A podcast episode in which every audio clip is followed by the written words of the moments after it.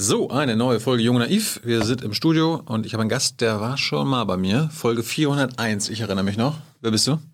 Ähm, ich heiße Thomas Rüttig und beschäftige mich mit Afghanistan meistens. Warum machst du denn das? Weil ich das mal studiert habe und dann nicht mehr losgekommen bin, die letzten 40 Jahre. Hm.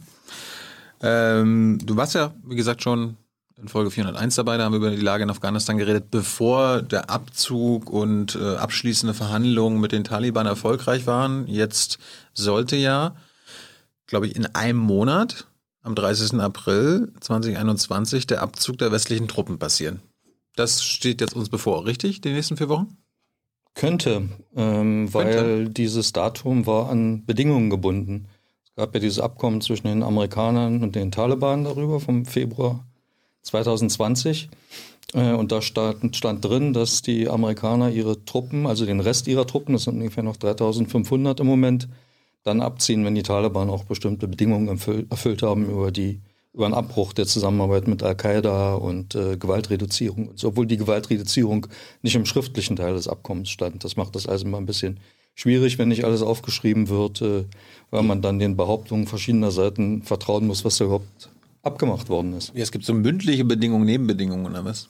Ja, es gibt äh, zwei nicht öffentliche Anhänge äh, offenbar, äh, die die Militärs beider Seiten miteinander ausgemacht haben. Und offenbar gibt es auch mündliche Abreden. Äh, und die Amerikaner, der amerikanische Afghanistan-Sonderbeauftragte Salman Khalilzad, der ja selber aus Afghanistan stammt ähm, und da hier sicher auch ein bisschen so mündliche Diplomatie gewohnt ist, äh, hat den Taliban nahegelegt, sie mögen doch äh, während der Umsetzung des Abkommens, also ab Februar letzten Jahres, die Gewalt im Land reduzieren. Und keiner weiß, was die Taliban dazu gesagt haben. Hey Leute, hier ist Thilo von Jung und Naiv. Kurzer Hinweis von meiner Seite. Jung und Naiv gibt es nur durch eure Unterstützung und ihr könnt uns per Banküberweisung oder PayPal unterstützen. Danke dafür. Aber reduzieren heißt ein Anschlag weniger pro Jahr, oder was? Naja, es, es sollte wohl deutlich reduziert werden, aber das ist nicht äh, passiert. Die Taliban haben sich an diese Absprache, die es wahrscheinlich gegeben hat, insoweit gehalten, weil äh, es ist dann veröffentlicht worden, äh, dass sie sich halt verpflichtet haben, nicht mehr die amerikanischen und verbündeten Truppen anzugreifen und nicht mehr größer, äh, große Anschläge in städtischen oder in Bevölkerungszentren, größeren Bevölkerungszentren äh, durchzuführen, was dann auch schon wieder eine Definitionsfrage ist. Fängt das jetzt bei 20.000 oder 40.000 mhm. oder 60.000 an? Jedenfalls in Kabul ist sowas nicht mehr viel vorgefallen an großen Anschlägen und ist auch kein amerikanischer Soldat umgekommen. Ich glaube, es hat ein paar NATO Soldaten getroffen, aber eben in ländlichen Gebieten. Aber vor allen Dingen Afghanen, die afghanischen Streitkräfte und die afghanische Zivilbevölkerung und die afghanischen Streitkräfte, obwohl die Zahlen äh, für geheim erklärt äh, worden sind. Aber es gibt ja doch immer hier und da Angaben, dann kann man hochrechnen, ungefähr zwei bis dreimal mehr als Zivilisten. Hm. Aber sind die anderen Bedingungen erfüllt? Auch das ist jetzt wieder sehr schwierig und da bräuchten wir fast eine extra Sendung. Ähm, das äh, Problem ist, dass, also meine Analyse ist, dass diese Sache mit Al-Qaida letztendlich so ein bisschen Schaufenstergarnitur war oder Verzierung ähm, weil Al-Qaida in Afghanistan, niemand weiß so genau, wie viel es davon noch gibt. Die Amerikaner haben immer gesagt, im niedrigen dreistelligen Bereich. Es gibt einen UN-Bericht, da wird gesagt, 500 äh, Al-Qaida-Kämpfer gibt es noch in Afghanistan. Die Hälfte davon gehören zu assoziierten Gruppen. Ähm, was auch immer das ist, das ist nicht genau definiert und dass also Kern Al-Qaida vielleicht 100 oder 200 Leute dort hat. Es ist nicht klar und wir haben da wirklich ziemlich genau hingeguckt, äh, ob die überhaupt noch eigenständig aktiv sind, an Kampfhandlungen beteiligt äh, und so weiter. Also das. Das war eine Bedingung, die Taliban soll sich von der Al-Qaida lossagen, oder was? Ja, sie sollten ihnen nicht gestatten, Funding zu also Geld zu sammeln, Leute zu rekrutieren äh, und äh, weiter anzugreifen. Und äh, das ist auch erfolgt, weil äh, wahrscheinlich können die das auch alles gar nicht. Hm. Was war noch eine Bedingung? Das waren die zwei Hauptbedingungen. Weniger Gewalt? Weniger Gewalt und äh, Al-Qaida-Zusammenarbeit. Denn da gab es so vier, fünf Unterpunkte, also was dann sehr genau war, aber was sich eben nicht überprüfen lässt, wenn man nicht weiß, wo ist denn jetzt Al-Qaida dort überhaupt mhm. und wer sind die genau und so. Aber, aber, muss das nicht überprüfbar sein, wenn man jetzt in einem Monat äh, die Absprache gehabt hat, äh, dass man rausgeht? Sollte man denken, ist aber nicht so gewesen. Wie ist es denn tatsächlich? Ja, tatsächlich ist, dass äh, die Amerikaner offenbar vorhatten, dieses Abkommen ist ja noch unter Trump äh, unterzeichnet worden und äh, er wollte halt den Krieg dort beenden, egal was in Afghanistan rauskommt. Ähm, und man hat also unter Trump lange noch behauptet, die Taliban halten sich im Wesentlichen äh, an diese Dinge, ohne dass man es eben tatsächlich überprüfen kann und sicher auch äh, überprüfen wollte, ganz genau. Hat sich auch eine ziemlich große Debatte in den USA so zwischen den Terrorismusexperten und Außenpolitik- und Sicherheitspolitikleuten entwickelt. Ähm, da gab es halt äh, auch sehr uneinhellige Meinungen, was das alles bedeutet. Es ging um den Abzug, dass die Priorität amerikanische Interessen zuerst ähm, und das scheint auch jetzt noch der Fall zu sein unter der neuen Regierung. Aber jetzt, ich, ich habe nicht umsonst gefragt, weil ich habe mich gewundert, die Bundesregierung hat vor ein paar Wochen verkündet, das Mandat wird verlängert. Und ich dachte immer, die deutschen Soldaten gehören auch zu den westlichen Truppen. Und wie kann man dann Mandat bis 31. Januar 2022 verlängern, als Bundesregierung und dann auch als Bundestag, wenn der Abzug eigentlich am 30. April stattfinden soll? Ja, weil das Mandat natürlich auch nicht behaupt, äh, bedeutet, dass man so lange die Soldaten dort haben muss, sondern äh, das ist ja beruht ja auf Abmachungen sowohl innerhalb der NATO als auch mit der afghanischen Regierung vor allem natürlich. Äh, und wenn es dann zu einem Abkommen kommt, dass die abgezogen werden können, dann kann auch mit einem Mandat, was bis November oder Dezember reicht, äh, früher abgezogen werden. Ist das eine. Zweitens weiß man inzwischen auch, auch wenn offiziell das nicht so äh, gesagt wird, da gibt es dann immer die nicht zitierten hohen Offiziellen aus Außenministerien hier und da, die sagen, naja, auch äh, unter beiden hat sich zumindest in Sachen Afghanistan die Abstimmung und Zusammenarbeit ähm, nicht sehr verbessert gegenüber Trump, weil einfach auch die Zeit drückt und man da sicher nicht zu viele Akteure mit haben will, die da mitreden. Aber davon abgesehen ist Punkt drei, die Bundeswehr und viele anderen der westeuropäischen Armeen verfügen auch gar nicht über die Logistik, eigenständig in Afghanistan zu bleiben. Insofern müssen wir uns darüber keine großen Sorgen machen.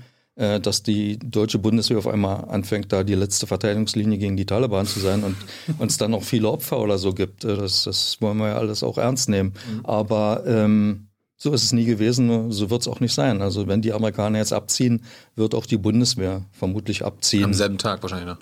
Naja, äh, dazu kommt jetzt, dass wieder Militärexperten sagen, bis zum 31. Äh, bis zum 31. bis zum 1. Mai, Entschuldigung, bis zum 30. April, zum 1. Mai ist das logistisch auch gar nicht mehr machbar. Ähm, also dieses Abkommen war schon so ein bisschen mit der heißen Nadel gestrickt. Hm. Ja, aber ich meine, wenn du jetzt bei mir im Garten wohnen würdest und wir haben, wir, wir machen einen Vertrag, so Thomas, du ziehst jetzt bis zum 30. April aus. Du, wir, die, wir vereinbaren diese Bedingungen und sagen wir mal, die sind jetzt im Groben erfüllt. So, jetzt gehst du aber, bist am 1. Mai aber immer noch da. Kann ich dann sagen, okay, dann ist unser Vertrag hinfällig oder gebe ich dir noch mal ein bisschen Schonzeit? Also genau, was, was, was, was, machen die Taliban ab dem 1. Mai, äh, ab 1. Mai, wenn die Bundeswehr und die US-Truppen noch da sind? Die Taliban haben gesagt, äh, das würden wir als Vertragsbruch ansehen. Äh, wir bestehen darauf, dass diese Frist eingehalten wird, obwohl sie ja möglicherweise die Bedingungen und die US-Stellen haben das dann auch in den letzten paar Wochen erklärt nicht eingehalten worden sind. Also die Amerikaner können sagen, ihr habt nicht alles eingehalten, wir bleiben also noch ein bisschen länger da.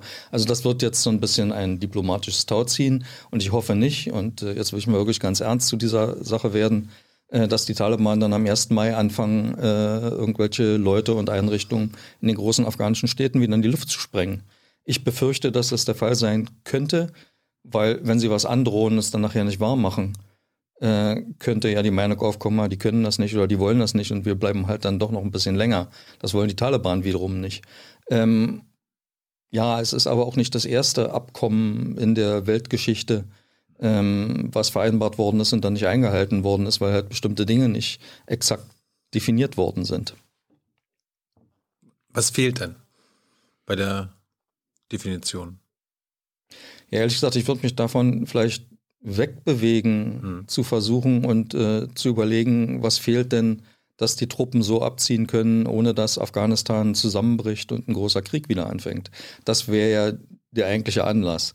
Äh, es haben sich ja viele Leute geweigert, auch äh, in meiner eigenen Organisation, dem Afghanistan Analyst Network. Wir haben ja afghanische und andere Kollegen, die haben Friedensprozess grundsätzlich nur in Anführungsstriche geschrieben, weil sie von Anfang an sehr skeptisch waren und nicht geglaubt haben, dass was rauskommt. Und je mehr Einzelheiten man dann erfahren hat, auch was eben diese Definitionen oder Nicht-Definitionen betrifft, desto skeptischer wurden sie. Und die sagen jetzt, haben wir ja gleich gesagt. Ähm, aber das hilft natürlich niemanden, weil wenn jetzt die Taliban sagen, das ist ein Vertragsbruch und wir fangen jetzt einen großen Krieg an, dann hat ja die afghanische Regierung auch immer noch einiges an Streitkräften, die haben 300.000 Soldaten und Polizisten zusammen plus ein paar 10.000 so quasi Milizen und so weiter und nach eigenen Angaben unter diesen 300.000, 40.000 Spezialkräfte, die halt besonders gut ausgebildet worden sind und eine relativ aktive Luftwaffe, die auch im letzten Berichtszeitraum der UN es geschafft hat, also die zivilen Opfer unter der eigenen Bevölkerung um 25 Prozent zu steigern. Ähm, Bitte? Ja, die bombardieren natürlich äh, auch Gebiete, die von den Taliban beherrscht werden mhm. und treffen dann manchmal nicht nur Taliban. Ähm, ja, und äh, insofern haben wir dann zwei hochgerüstete Kriegsparteien, die dann möglicherweise anfangen, äh, die Sache wieder zu eskalieren. Und wenn es irgendwie zu viel eskaliert, ist es sehr schwer, das anzuhalten. Dann hätten die Amerikaner natürlich auch die Möglichkeit zu sagen, äh, wir haben uns ja auch verpflichtet, die afghanischen Streitkräfte zu unterstützen, wenn sie von den Taliban angegriffen werden, was auch der Fall war äh, auf der Grundlage dieses Abkommens da vom, vom Februar. Und was auch passiert ist, was gerade in den letzten Wochen wieder mehr passiert ist, weil sie halt den Taliban zeigen wollen, äh, wir können auch. Ähm, aber da ist natürlich das Potenzial für die Eskalation drin. Minus allerdings halt äh, der Variante oder, oder der Erkenntnis, dass die Amerikaner auch unter beiden eigentlich so schnell wie möglich abziehen wollen. Er ist ja gefragt worden in, einer, in einem Pressegespräch äh, in den USA, äh, kann er sich denn vorstellen, dass es noch US-Soldaten im nächsten Jahr dort gibt? Jetzt mal unabhängig davon, ob die Taliban das gut finden würden oder nicht, hat er gesagt, nein, kann er sich nicht vorstellen. Das heißt, wir reden jetzt hier über ein paar Wochen oder ein paar Monate was die Taliban trotz allem Geklapper und möglicherweise auch Anschlägen äh, vermutlich sogar schlucken werden, solange die Amerikaner weg sind, weil das ist ja das Haupthindernis, was sie daran hindert, die Macht wieder zu übernehmen. Dass die Afrika äh, afghanischen Streitkräfte hochgerüstet sind, kann ich nachvollziehen durch auch unsere Hilfe. Warum sind die Taliban hochgerüstet? Ja, weil es äh, ein warum, sehr warum aktiven, na, die Taliban kommen natürlich aus Afghanistan und haben mal früher als Mujahideen angefangen und hatten alle noch eine Kalaschnikow zu Hause äh, in den 1990er Jahren, als sie sich gegründet haben. Aber inzwischen äh, zeigen die ja auch, stellen die Videos ins Netz und so weiter, wo sie auch ihre Spezialeinheiten zeigen, die dann alle fast genauso aussehen wie die afghanischen Spezialeinheiten mit äh, einheitlichen Uniformen, einheitlichen Turnschuhen hochmodernen Waffen, Nachtsichtgeräten und so. Meiste davon erbeuten die oder kaufen es den afghanischen Streitkräften ab. Denn obwohl die Mitglieder der afghanischen Streitkräfte zu großen Teilen auch Angst davor haben, dass die Taliban wieder an die Macht kommen, ähm, sind halt leider viele, gerade auch dort im Offizierskorps, nie abgeneigt, dann auch mal ein paar Knarren oder Munition an die Taliban zu verkaufen, um das Konto noch ein bisschen auszubauen. Ja, Entschuldigung, wenn ich hier so ein bisschen sarkastisch Nein. bin, aber die Situation ist, ist natürlich auch sehr, sehr schrecklich in Afghanistan und ähm, ja, wir kommen ja noch dazu. Aber haben die auch so Drohnen und aber so Luftwaffen haben sie nicht? Nee, die Taliban haben keine Luftwaffe, hatten sie mal, als sie an der Macht waren. Sie hatten auch eine Flotte, aber das erzählen wir jetzt vielleicht lieber nicht. Eine Flotte? Ja, es gibt ja Flüsse in Afghanistan so. und wenn man einen Motor an Boote ranschraubt, dann kann man schon mal auch Angriffe fahren aus einem Winkel, wo er gar nicht erwartet wird, vom mhm. Flussufer aus. Äh, gut, das nur am Rande, aber, aber sie verwenden Drohnen. Das hat auch in ein paar Medien ziemliche äh, Wellen verursacht. Da haben sie dann irgendwie ein paar Handgranaten rangebunden und haben die über einem afghanischen Armeecamp abgeworfen und so.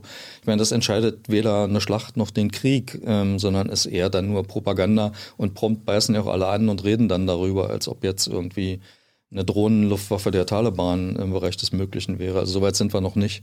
Aber natürlich haben die, äh, hat, haben die afghanischen Streitkräfte inzwischen auch Drohnen ähm, oder ähm, können sie mit benutzen und so weiter, solange die Amerikaner da sind. Oder sie können bei den Amerikanern anrufen und sagen, schick doch mal eine. Es gibt ja auch diese größeren Drohnen, hier Predator und so, mhm. die dann ganze Dörfer in Schutt und Asche legen können. Also soweit sind die Taliban zum Glück noch nicht. Aber angenommen, wir, wir ziehen ab und da äh, gibt es ja so einen Bürgerkrieg. Äh, sind die denn so gleichwertig? Also so die ein 300.000 Mann gegen die Taliban? Also ist das dann so ein offenes Ding oder? Ja, als die Taliban zum ersten Mal in die Macht kamen in den 1990er Jahren, ging das meistens gar nicht über Schlachten oder Kämpfe, sondern man hat erstmal eine Delegation rübergeschickt hat gesagt, also ihr könnt euch überlegen, entweder macht bei uns mit ähm, oder es wird wirklich schwierig für euch und äh, wir legen euch um. Ähm, so wird es auch weiter sein. Und äh, natürlich äh, ist es auch immer eine Frage der Moral bei diesen 300.000 Kämpfern. Ich habe ja schon über die geheim gehaltenen Verlustzahlen gesprochen. Ein amerikanischer General hat neulich gesagt, Und ich höre solche Aussagen schon seit drei, vier, fünf Jahren, dass die Verluste nicht sustainable sind, also nicht äh, aushaltbar, dass halt äh, da erodiert wird. Und da erodiert natürlich auch die Moral mit. Und wenn dann die amerikanischen Flugzeuge, die auch äh, medizinische Evakuierung von Verletzten während der Kämpfe machen, äh, nicht mehr da sind, die Afghanen das selber machen müssen, ähm, dann wird schlechter und dann äh, sehen die äh, Familien und die Soldaten ihre Kameraden und die Familien ihre Angehörigen auf dem Schlachtfeld liegen und nicht evakuiert werden und solche Dinge. Ähm, und dann hatten wir das schon mal nach dem Abzug der sowjetischen Truppen, nach der Besatzung 1989, mhm. dass es dann auch Auflösungserscheinungen gegeben hat. Hat sich über drei Jahre hingezogen, wo dann sich bestimmte Teile der Armee und der Polizei häufig entlang ethnischer Grenzen dann den mhm. damals sehr fragmentierten, auch ethnisch fragmentierten Mujahideen angeschlossen haben. Markus Keim von der SWP sagt, äh, die afghanische Luftwaffe und die Spezialeinheiten sind fast vollständig von der Unterstützung und Finanzierung durch die USA abhängig. Das ist richtig. Ich äh, habe neulich irgendwo von einem Militärjournalisten gelesen, dass die nach ein paar Monaten dann am Boden sein werden, weil die Unterhaltung, die Maintenance nicht mehr funktioniert und so weiter und halt auch. Da muss man sie vielleicht auch ausbilden. Ja, ja, ich nehme mal an, das hat man getan, aber da hat man nie wirklich äh, mal die Öffentlichkeit oder die Medien reinsehen lassen, was da genau äh, passiert ist. Aber wie gesagt, man kann die selbst gut ausbilden und dazu bringen, dass sie Maintenance machen, aber wenn sie denken, morgen überrollen uns die Taliban, dann überlegen sie halt, ob sie diese Technik noch einsetzen oder ob sie nicht die Seiten wechseln. Mhm. Das ist halt die Gefahr, die auch viele Afghanen sehen. Ähm, und das wäre dann so eine Art Wiederholung dessen, was in den 90er Jahren passiert ist als die siegreichen, gegen die Sowjets siegreichen Mujahideen dann aufeinander losgegangen sind, äh, weil jede der Gruppen die allein gemacht wollte und es gab acht große, ähm, sodass da auch sehr viel äh, Spielraum für unterschiedliche und wechselnde Allianzen gab. Ähm, und sowas ähnliches wird jetzt auch befürchtet, nur dass die Taliban ein bisschen geschlossener sind als die Mujahideen. Und äh, Keim sagt auch, ähm, Logistik, Ausbildung und strategische Beratung, dafür sind die USA auch unerlässlich für die afghanische Armee. Ja. Warum können die das denn immer noch nicht? Weiß ich nicht. Das ist, ich bin kein Militärspezialist, kann ich nicht einschätzen. Ähm, aber es ist mir auch ein bisschen zu technisch, weil es geht eben auch ums Politische. Mhm. Äh, weil man da, wenn man da eine Regierung aufgebaut hätte mit Institutionen, in die die Afghanen vertrauen, äh, um es mal platt zu sagen, die es auch wert ist, verteidigt zu werden, dann müssten wir uns da vielleicht heute nicht so große Sorgen machen bei der zahlenmäßigen Aufgerüstetheit, die, da, die es da gibt weil ich gerade Ausbildung angesprochen habe, wir waren ja auch in Afghanistan, falls euch das interessiert, was die Bundeswehr dort all die Jahre macht, äh, wie das in den Klassenräumen aussieht, äh, guckt euch unsere Afghanistan-Serie an. Und falls ihr Fragen während der Sendung an Thomas habt zu Afghanistan, Hans ist dabei und stellt sie am äh, Ende dir, ne? Live-Chat und so. Äh, Nochmal zu beiden zurück. Du meintest, er will, er glaubt nicht, dass nächstes Jahr noch ein US-Soldat in Afghanistan ist. Ich hatte es aber auch gelesen, die USA möchte eine Terrorabwehreinheit im Land belassen. Da denke ich gleich an CIA. Ja, ja, da denkst du richtig. Ähm, ja, das möchten sie gerne. Ähm, das ist auch schon länger in der Diskussion gewesen. Auch äh, Trump hat es damals gesagt.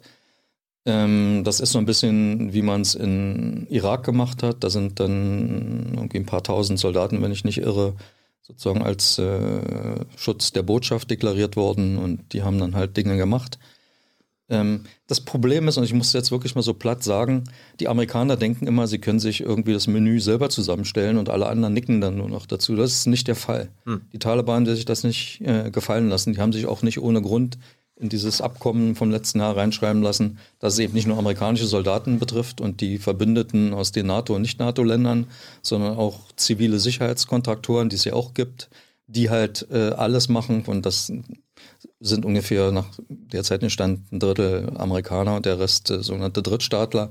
Auch viele Afghanen, also Kontraktoren machen alles von Kasernen, Klos säubern bis hin zu Joysticks bedienen mit den Drohnen, Taliban jagen und so weiter. Und das hat natürlich dann auch wo da die Grenzen sind zwischen diesen Sicherheitsfirmen, sind ja viele ehemalige Spezialeinheiten, sicher auch Leute aus den Geheimdiensten und der CIA und den von der CIA in Afghanistan aufgebauten und völlig außerhalb jeglicher Befehls, afghanischer Befehlsstruktur oder auch die meisten amerikanischen Befehlsstrukturen operierenden Milizen, die halt auf Taliban-Jagd gehen und bis letzte Woche noch, da war der letzte Fall, Zivilisten umbringen, was häufig nicht genau verifiziert werden kann, weil es halt in Gegenden passiert, wo niemand hinkommt. Ähm, aber Afghanistan ist inzwischen auch vernetzt. Da kommen dann Videos, Aufnahmen, äh, Interviews von Familienangehörigen und man sieht die Leichen und die Särge und so weiter. Also diese CIA-geführten Milizen, die meistens aus Afghanen bestehen, gibt's noch. Ich hatte einen früheren Kollegen, ich muss jetzt mal ein bisschen vorsichtig sagen, äh, der aus einer bestimmten afghanischen Provinz im Südosten des Landes kommt. Von dem sind Brüder und Neffen und so von so einer Einheit point blank, wie man so sagt, äh, umgebracht worden. Da werden abends, die werden abends abgesetzt, die sprengen Tür auf oder treten die Tür ein. Ähm, und dann sollen sie eigentlich, dann machen sie Kill or Capture. Also eigentlich müsste ja Capture or Kill heißen, aber meistens wird es andersrum gesagt. Also mhm. Ähm, jetzt wieder sehr platt gesagt, äh, nicht das lange ist unsere Fragen. Seite, die du gerade beschreibst. Das sind die Amerikaner mit ihren afghanischen Milizen. Ja, ähm, solche haben die hat die Bundeswehr nicht, obwohl sie auch bestimmte Milizen eine Zeit lang oben in Barlan und so auch unterstützt hat. Also die, die nicht so schlagkräftig. Das ist unsere so. Seite. Ne? Das ist unsere, unsere Seite, in Anführungsstrichen. Also ich möchte das Wort ja gar nicht verwenden. Ähm, also die treten die Tür ein und nach den Erklärungen meines Ex-Kollegen, dem ich wirklich glaube, weil er hat keinen Grund, irgendwelchen Schmut zu erzählen, er ist eigentlich pro Regierung und äh, pro, auch pro Amerikaner, der wollte, dass wir dort äh, was aufbauen, was auch hält. Ähm, also da sind mehrere Verwandte sozusagen mit Kopfschuss äh, getötet worden vor den Augen ihrer weiblichen Familienangehörigen und, äh, und von Kindern. Und hinterher wird natürlich abgestritten, nein, das waren wir nicht, wissen wir nichts von und so weiter. Also das gibt es reihenweise, dutzendeweise. Hat denn der Westen überhaupt noch Hebel in der Hand für so, eine, so einen Kompromiss mit den Taliban und so weiter? Oder können die jetzt einfach auf Zeit spielen? Das war, als ich, wir waren ja auch in Kabul zusammen und äh, du hast letztes Mal auch erzählt, da gibt es ja immer so die Lösung, die Taliban warten einfach, bis äh, irgendeine Regierung dann mal, also irgendeine US-Regierung sagt, wir gehen halt raus. Ja, ist ja jetzt dicht dran. Ja. Ähm, ich will auf das an das Vorhergehende nochmal anschließen. Ja. Natürlich haben wir auch sehr viel weniger Hebel, wenn wir uns dort, und das sage ich mal, wenn unsere Seite sich dort so benimmt, wie es eben gesagt habe. Mhm. Weil dann glaubt uns auch der gutgläubigste Afghane und pro-demokratischste Afghane nicht mehr, dass wir das eigentlich wollen, was wir dort sagen. Okay, was sind jetzt die Hebel? Ähm, Hebel wofür? Für ein Friedensabkommen. Dazu, die Taliban dazu zu bringen, Friedensabkommen zu unterschreiben und äh, den Krieg zu beenden äh, ja, und so weiter. Damit es danach keinen Bürgerkrieg mehr gibt und die Taliban richtig. die Macht übernehmen. Ja. Ja, also die Taliban werden sowieso, wenn es ein Friedensabkommen kommt, mit an die Macht kommen, weil ohne geht's nicht. Man muss sie beteiligen. Wie das aussehen wird, wissen wir noch nicht in Einzelheiten. Die Taliban haben sich auch nie wirklich genau geäußert, wie sie sich das vorstellen. Wahrscheinlich, weil sie so lange wie möglich äh, die Karten dicht an der Brust halten wollen und so hoch wie möglich pokern, um das meiste rauszukriegen. Ähm, die meisten Leute, ich auch, gehen davon aus, dass es eine Koalitionsregierung oder so eine Art Machtteilung äh, geben wird ähm, an, der die, an, den, an der die Taliban äh, beteiligt sein werden. Ähm, aber das ist nicht das, was so im Politiksprech Endstate genannt wird. Ähm, also es hört ja dann nicht auf, sondern dann geht es halt von vorne los. Dann werden die verschiedenen daran beteiligten politischen Kräfte, Fraktionen äh, auch irgendwann versuchen, wieder eher allein an die Macht zu kommen, weil sich einfach auch in den letzten 20 Jahren hat es eben keine Demokratisierung, nicht mal Ansätzen gegeben, in der sich die politische Kultur verändert hätte, dass man halt sagt, okay, wir tragen unsere Konflikte politisch aus, wir haben ein Parlament, es gibt Wahlen, die es ja gibt, die sind nur halt leider sehr schlecht und unglaubwürdig. Ähm, und wir setzen uns dann hin und im schlimmsten Falle sind wir vier oder fünf Jahre nicht an der Macht und kommen, haben beim nächsten Mal eine Chance, die Wahlen zu gewinnen. Aber da wird halt äh, so von hinten bis vorne und es wurde von Anfang an betrogen. Auch die erste angeblich so tolle Präsidentschaftswahl 2004, als Karzai gewählt wurde, war natürlich auch sehr löchrig und manipuliert. Ähm, äh, und äh, er hat sie eigentlich auch gar nicht gewonnen. Es hätte eine zweite Runde geben müssen, weil er in der ersten Runde keine 50 Prozent hatte, aber Schon damals hat derselbe Afghan, äh, äh, amerikanische Sonderbeauftragte für Afghanistan ist hingegangen und hat die anderen Kandidaten so lange bearbeitet, bis sie gesagt haben, mhm. ist in Ordnung.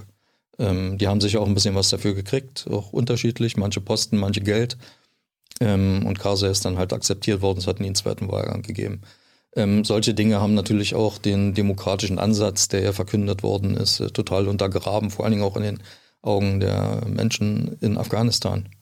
Heute sind nicht mehr viele Hebel. Das Einzige, worauf man vielleicht hoffen kann, ist, dass die Taliban, die ja eben auch nicht irgendwie Marsmenschen sind, sondern aus Afghanistan stammen, äh, aus Dörfern dort und auch ihre Familien haben. Nicht alle, viele sind auch Waisen, die in Pakistan in den Flüchtlingslagern aufgewachsen sind und ausgebildet wurden. Aber viele sind eben im Land verankert und die wollen natürlich eigentlich auch nicht, dass ihre eigenen Dörfer und Felder und so verwüstet werden. Ähm, aber inzwischen sind sie natürlich auch unter den Schlägen, die ihnen die Amerikaner versetzt haben. Ähm, es gab ja diese Strategie über viele Jahre, äh, die Taliban zu enthaupten. Also die haben richtig Namen gesammelt äh, der Taliban-Führung von Kommandeuren der ersten, zweiten, dritten, vierten Reihe und haben versucht, die alle zu liquidieren. Ne? Das haben die Taliban dann übernommen und das wird jetzt von der UNO äh, verurteilt als Assassination, gezielte Mordkampagne. Ist auch zu verurteilen. Aber die Amerikaner haben das in Afghanistan als erste gemacht, nicht die Taliban. Aber hat die UN da bestimmt auch dann verurteilt, oder? Ich weiß jetzt gar nicht. Ich die Bundesregierung ja, ich meine, wir können ja darüber jetzt unseren Kopf schütteln. Das ist auch wichtig, aber ja, das ist nicht passiert. Nein. Ich habe ja auch gehört, dass die Bundeswehr teilweise Namen den Amis gegeben hat zum Töten. Ja, das wäre auch noch so eine Sache, wo man vielleicht noch mal ein bisschen nachrecherchieren muss, was da genau passiert ist. Ähm, es gab ja diese Runden so in einzelnen Regionen, wo die verschiedenen äh, Militärs und äh, Geheimdienste dann zugearbeitet haben. Ähm, es gibt ja ziemlich große und auch ziemlich haarige mit, mit kräftigen äh, äh, Aufräumen hinterher Untersuchungen dazu in Australien, äh, auch in Großbritannien, wenn ich mich jetzt recht erinnere. Ähm, es gab neulich, glaube ich, auch eine Anfrage im Bundestag einer der dort vertretenen Parteien äh, nach dem Motto, ob dann eigentlich schon mal überprüft worden ist, ob bei diesen äh, Mordaktionen da der, in diesem Fall der australischen Spezialkräfte, äh, halt auch Informationen von deutscher Seite reingeflossen sind. Aber wir müssen natürlich auch fragen, wo sind Informationen von deutscher Seite in deutsche Aktionen reingeflossen, so ein bisschen so kleinere Vorkommnisse in der Art von Kundus, der Bombardierung der beiden Tanklaster und so weiter. Da gab es letztens gerade ein finales Urteil, ne? Wurde Oberst Klein freigesprochen. Ja, der wurde schon lange freigesprochen.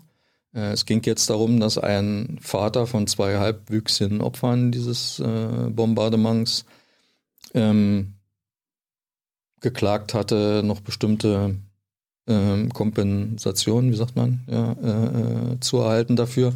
Aber, aber äh, es war auch ein Anwalt, der versucht hat, das sozusagen ein bisschen zum Exempel zu machen, dass äh, halt hinterher noch aufgedeckt werden kann und so da bestimmte juristische Elemente, äh, äh, Instrumente damit zu entwickeln, auch durch einen Gerichtsbeschluss, dass man da auch vielleicht bei späteren Kriegen und so besser nachfassen kann und dann ein bisschen mehr Aufarbeitung machen kann, als das in Deutschland äh, passiert ist.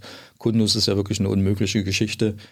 Das läuft ja darauf hin, dass äh, äh, letztendlich nur eine Quelle es gegeben hat, die dort behauptet hat, angeblich aus Augenschein, aber wahrscheinlich auch über Leute, die er angerufen hat, zu sagen, da an diesen Tanklastern stehen nur Taliban. Ähm, das hat jetzt mit dem zu tun, was ich vorhin kurz angesprochen habe, mit der afghanischen Luftwaffe, die halt auch die Bevölkerung manchmal äh, äh, äh angreift, bombardiert äh, in den von Taliban gehaltenen Gebieten. Es herrscht dort weit verbreitet, auch im afghanischen Offizierskorps, und hier kannst du dann, dann auch gerne fragen, äh, wo ist denn da die Ausbildung, die Ansicht, dass die Leute dann auch selber schuld sind. Dass wer bei den Taliban ist und da nicht auszieht, äh, dann eben auch ein Terrorist ist und bombardiert werden kann. Ähm, das hatten wir Selbst beim, wenn man keine Möglichkeit hat, auszuziehen.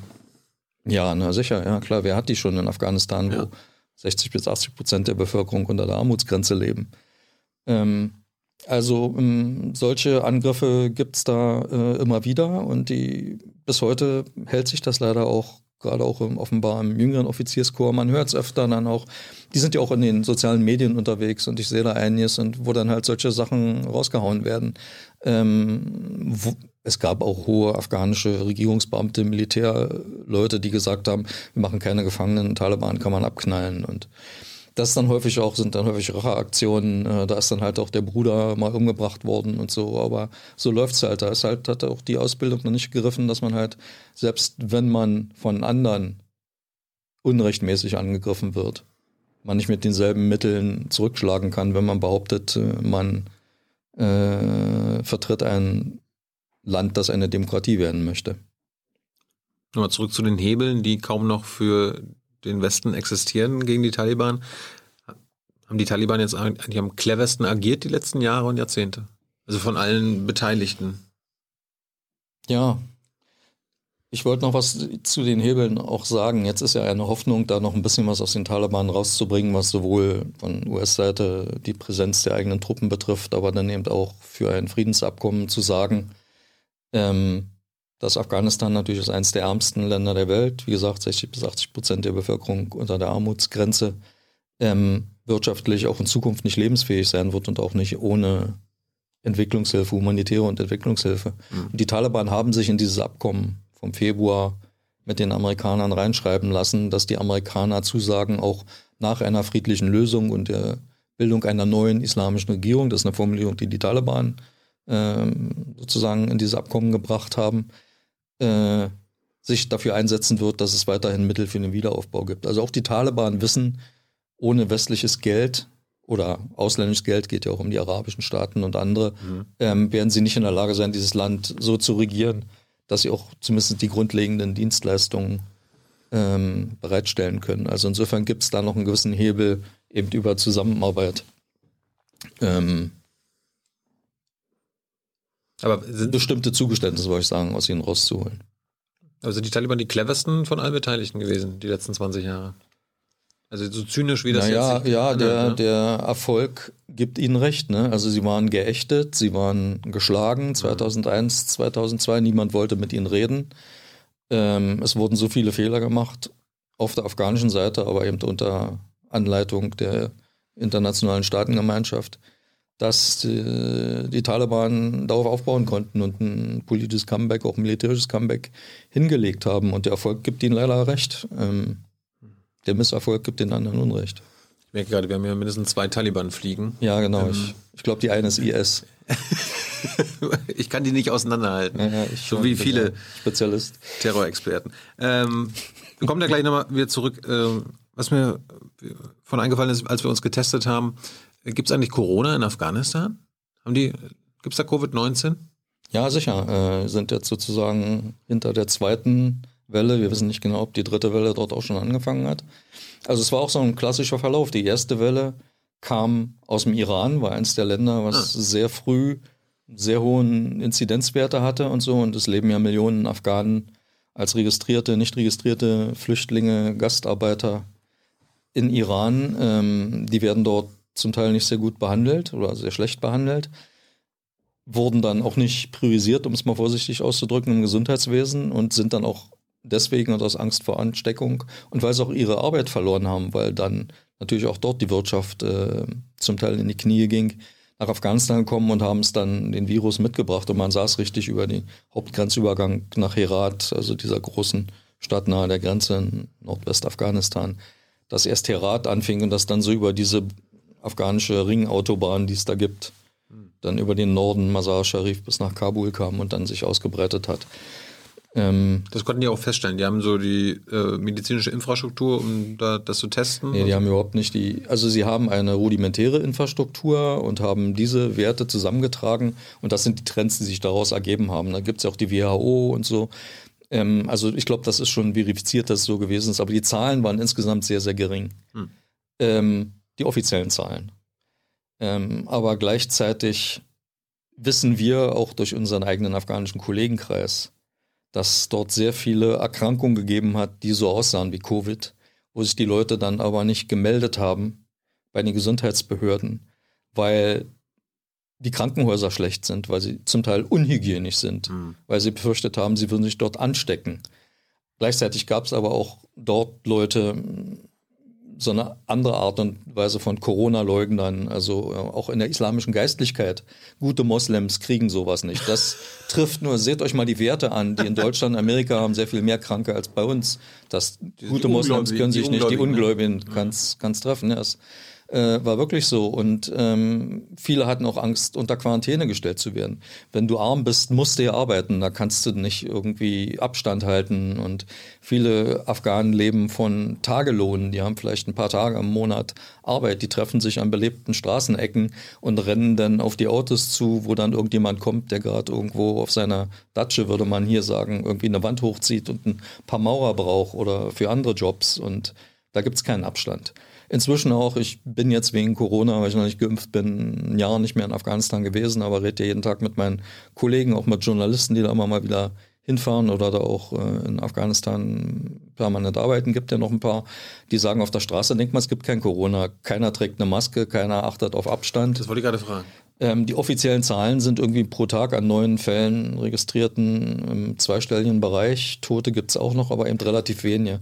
Aber wir nehmen an, dass vielleicht sind die Zahlen nicht so hoch wie in Europa, weil halt auch das Land ist ja zerklüftet und da ist mehr Sonneneinstrahlung. Gab ja mal diese Theorie, dass äh, im Sommer es immer besser wird, ähm, dass da der Virus ein bisschen drunter leidet und sich nicht ganz so äh, verteilen kann. Aber es werden auch viele Leute unbeobachtet oder nur von ihren Familien beobachtet sterben und begraben werden. Wir haben damals, um noch eine Sache zu erzählen, ähm, das rausgekriegt, indem wir so Stichproben gemacht haben bei Bestattern und Sargtischlern in Afghanistan.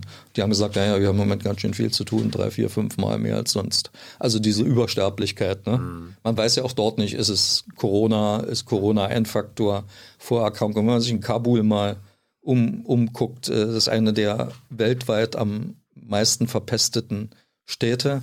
Ja. Es liegt ja in so einem Talkessel, ja. da kann sich Luft nicht austauschen. Dann wird im Winter mit allem geheizt, was brennt, bis hin zu Plastikverpackungen, Holz, Kohle. Also ähm, das hält sich dann über der Stadt. Und äh, ich war im letzten Jahr da mal zu so einem Ausflug am Wochenende, bin aus dem Auto am Stadtrand Kabuls ausgestiegen. Und ich dachte, was ist denn das hier? Es roch wie auf einer Müllverbrennungsanlage.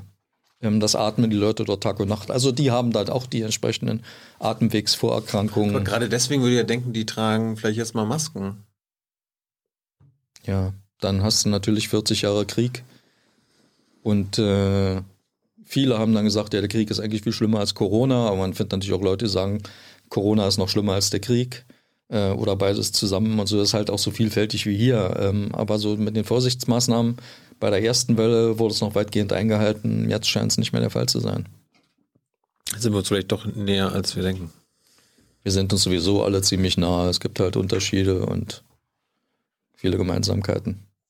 Wird denn schon geimpft in Afghanistan? Es hat angefangen, es sind wohl ein paar hunderttausend Dosen gekommen, aber wir reden über ein 35 Millionen Land und man hat aus Gründen der nationalen Sicherheit, des Patriotismus, äh, äh, unter anderem, also neben dem medizinischen Personal muss man auch sagen, auch die Sicherheitskräfte priorisiert, damit die halt an der Front weiter die Regierung schützen können. Und jetzt die Zivilbevölkerung? Da ist, glaube ich, noch nicht viel.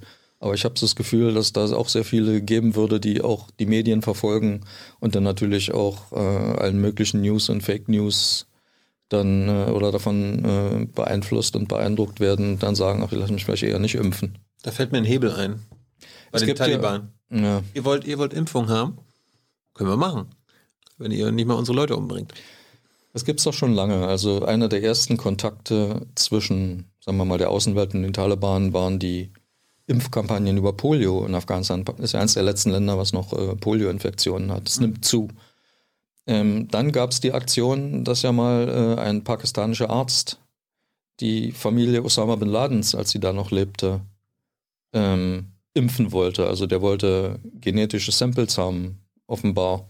Und das ist dann rausgekommen. Seitdem hat sich in Pakistan und Afghanistan die Impfbereitschaft doch ziemlich reduziert. Moment, ein afghanischer Arzt wollte Bin Ladens... Nicht ein afghanischer, das war ein pakistanischer. Pakistanischer Arzt wollte Bin Ladens Familie impfen. Hat da geklopft, hat gesagt, wir kommen hier zum Impfen, Polio.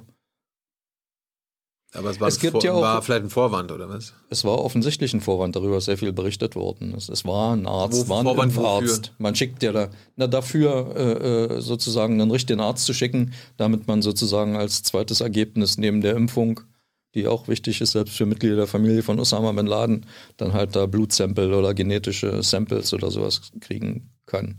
Das hat sich rumgesprochen und äh, jetzt, werden, gesagt, jetzt werden manche Leute sagen, wozu brauchen sie denn diese Samples, diese Blutsamples? Um zu identifizieren, dass das Bin Ladens Leute sind, oder was? Richtig.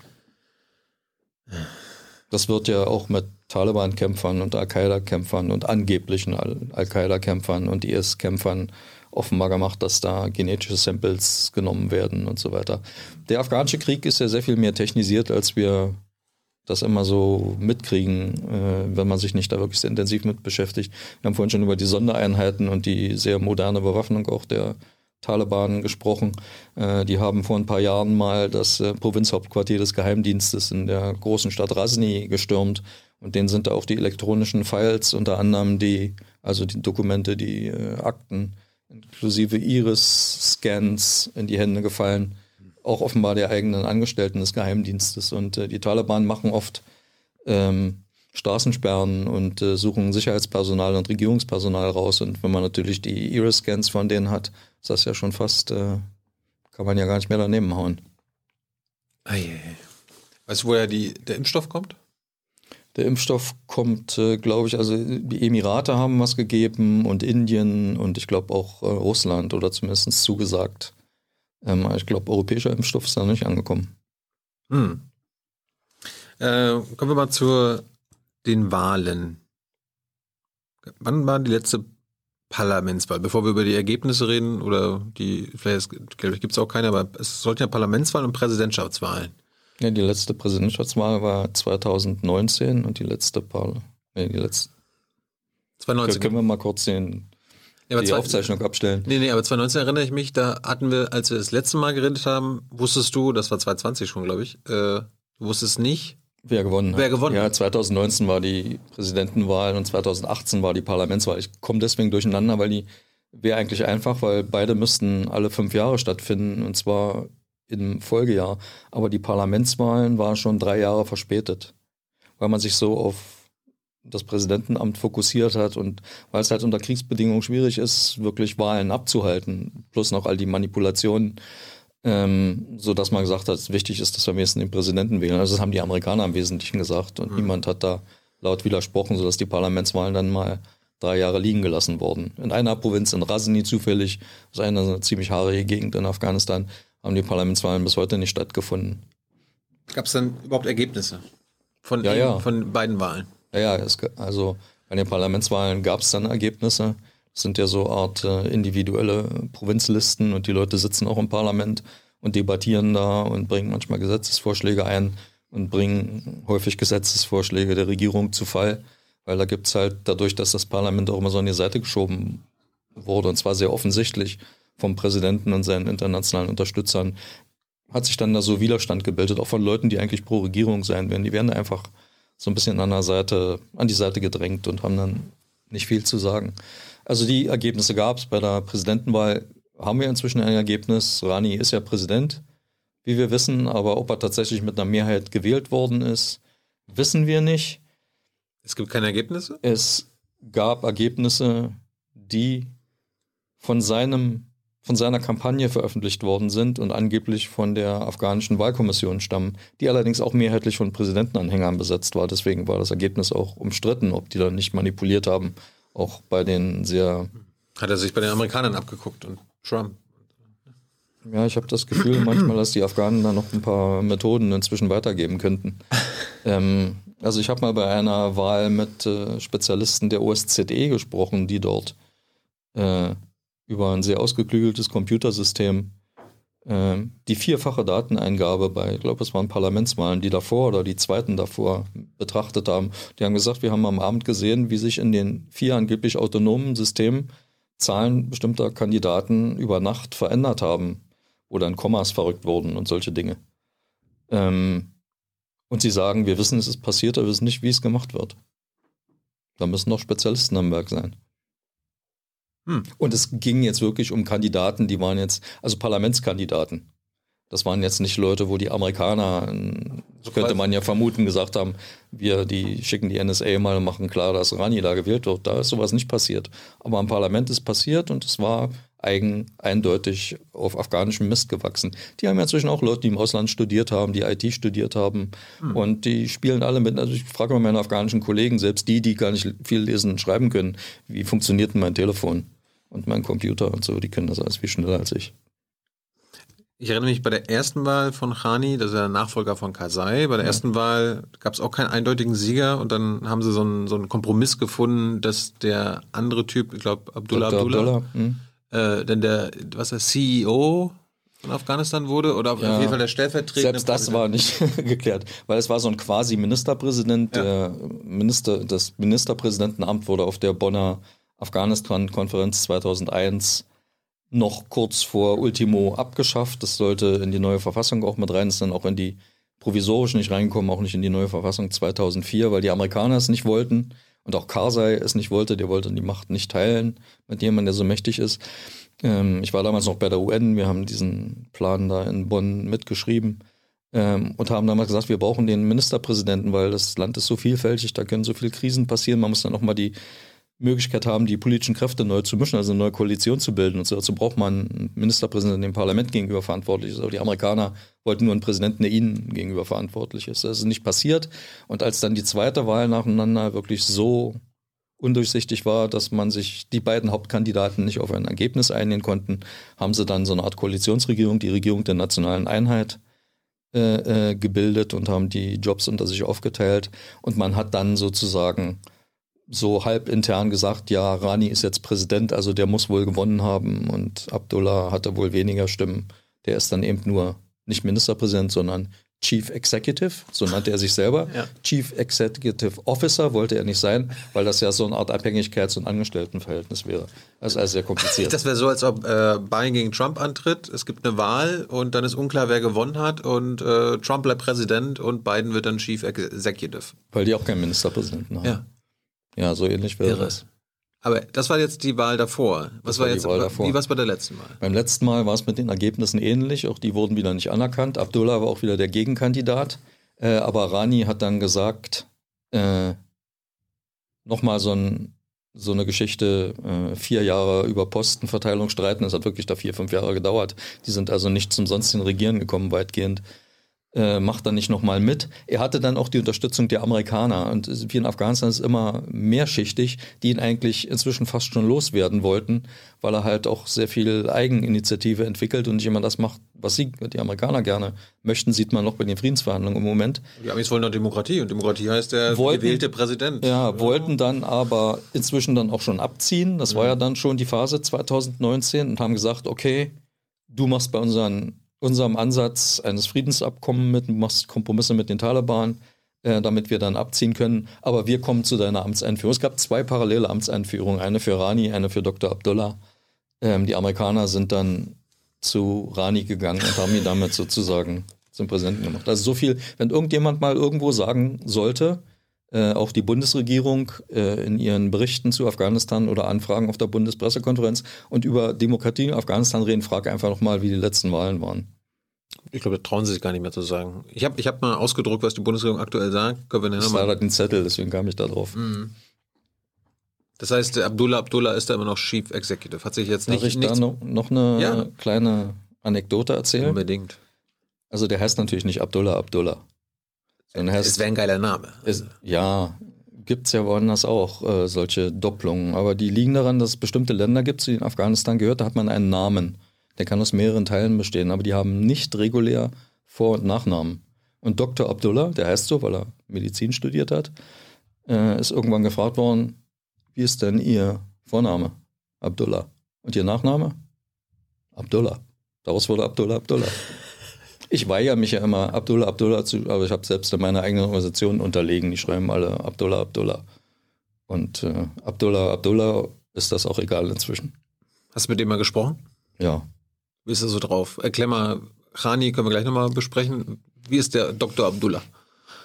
Dr. Abdullah ist äh, ein ehemaliger Politiker der Mujahideen, die damals gegen die Sowjets kämpften.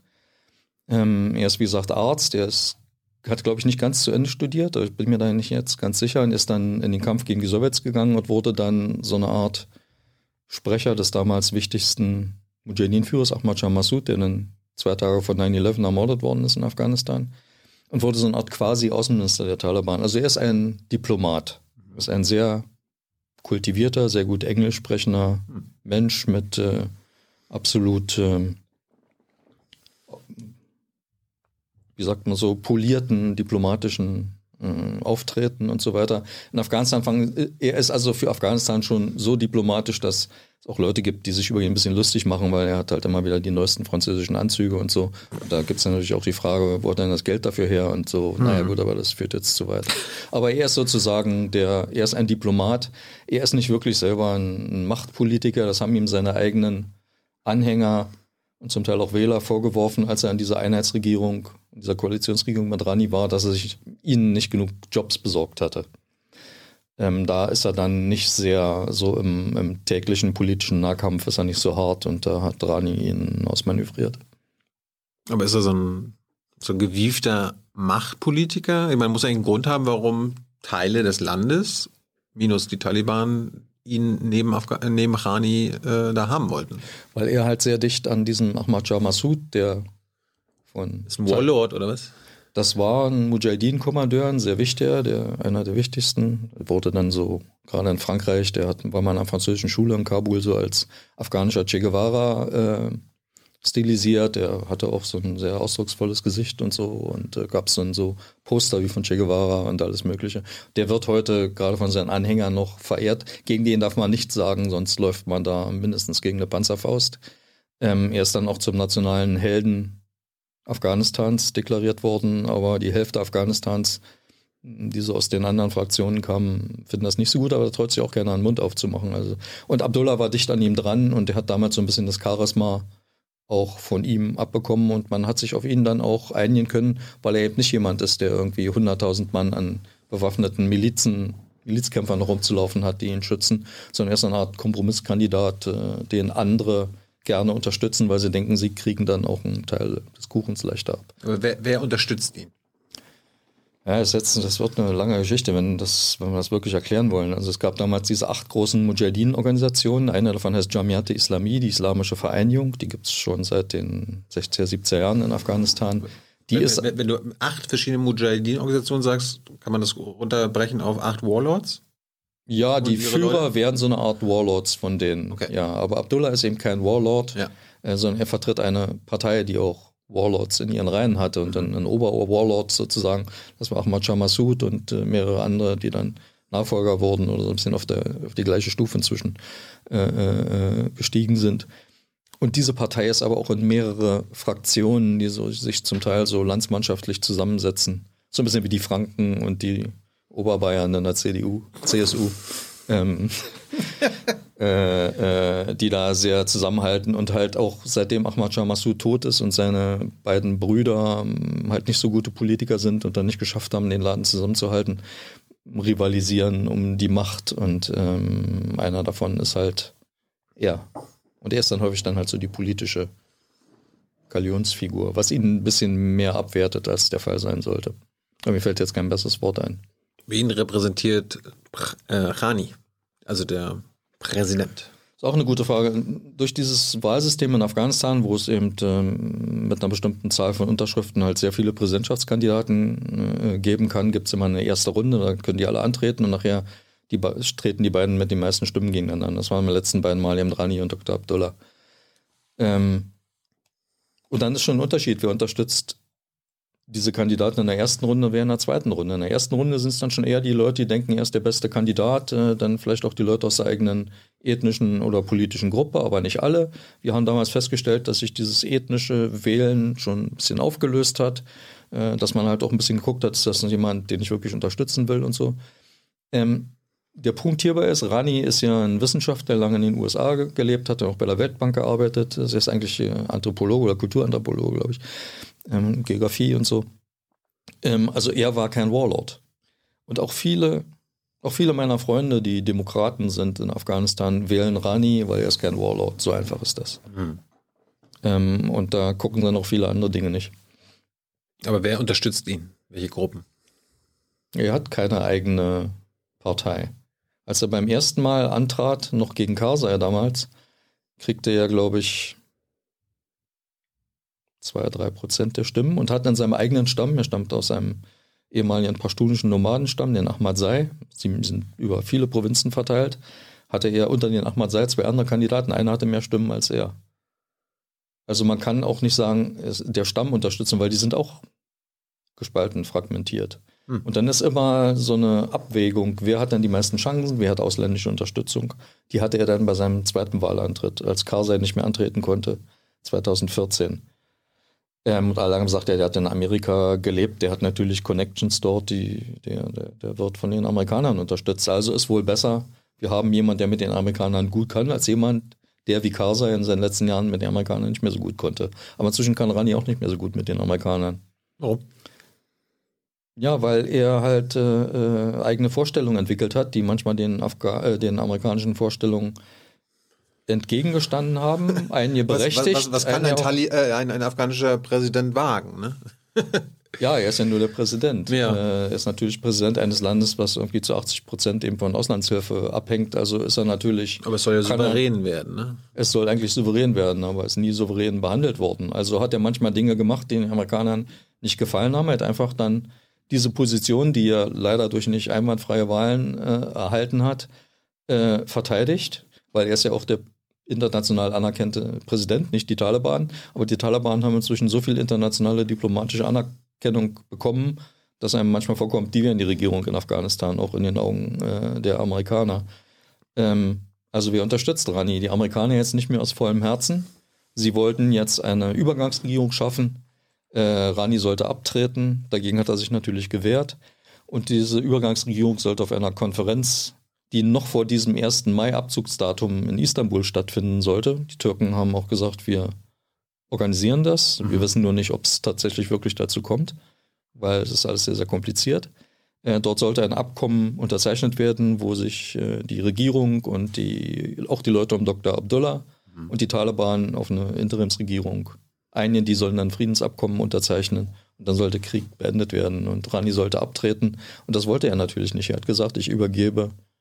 Also eine Interimsregierung ist eine nicht gewählte Regierung. Er hat gesagt, ich übergebe gar meine Macht, aber nur an einen gewählten Nachfolger.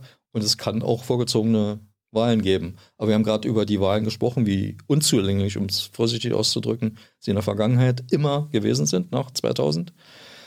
Ähm, da der Wahlsieger ist meistens der, der die Wahlen organisiert. Im Prinzip hat Rani ja einen Punkt. Ne? Also warum, soll, er, warum soll er sich als ja. wahrscheinlich gewählter äh, Präsident auf einmal da sagen, okay, ich gehe weg? Ja, als nachher von den Amerikanern letztendlich zähneknirschend anerkannter Präsident. Warum soll er sagen, ich gehe weg, alle erkennen mich an, niemand erkennt die Taliban als Regierung an? Stimmt, aber er hätte ein besseres Argument, wenn seine Regierung schon diese nationale Einheitsregierung damals ja auch unter seiner Führung besser gearbeitet hätte und jetzt auch die jetzige Regierung, weil sie, es ist immer noch korrupt. Ähm, es werden inzwischen auch äh, ethnische Kabalen äh, äh, aufgezogen und äh, viele Leute werfen ihm vor, es gibt tatsächlich Anzeichen dafür, dass er halt die Leute seiner eigenen ethnischen Gruppe bevorzugt und so. Ähm, ich wollte jetzt gar nicht mal sagen, er ist irgendwie so ein Hardline-Nationalist. Äh, er sieht sich schon als Pashtune, der er halt ist und das prägt dann auch.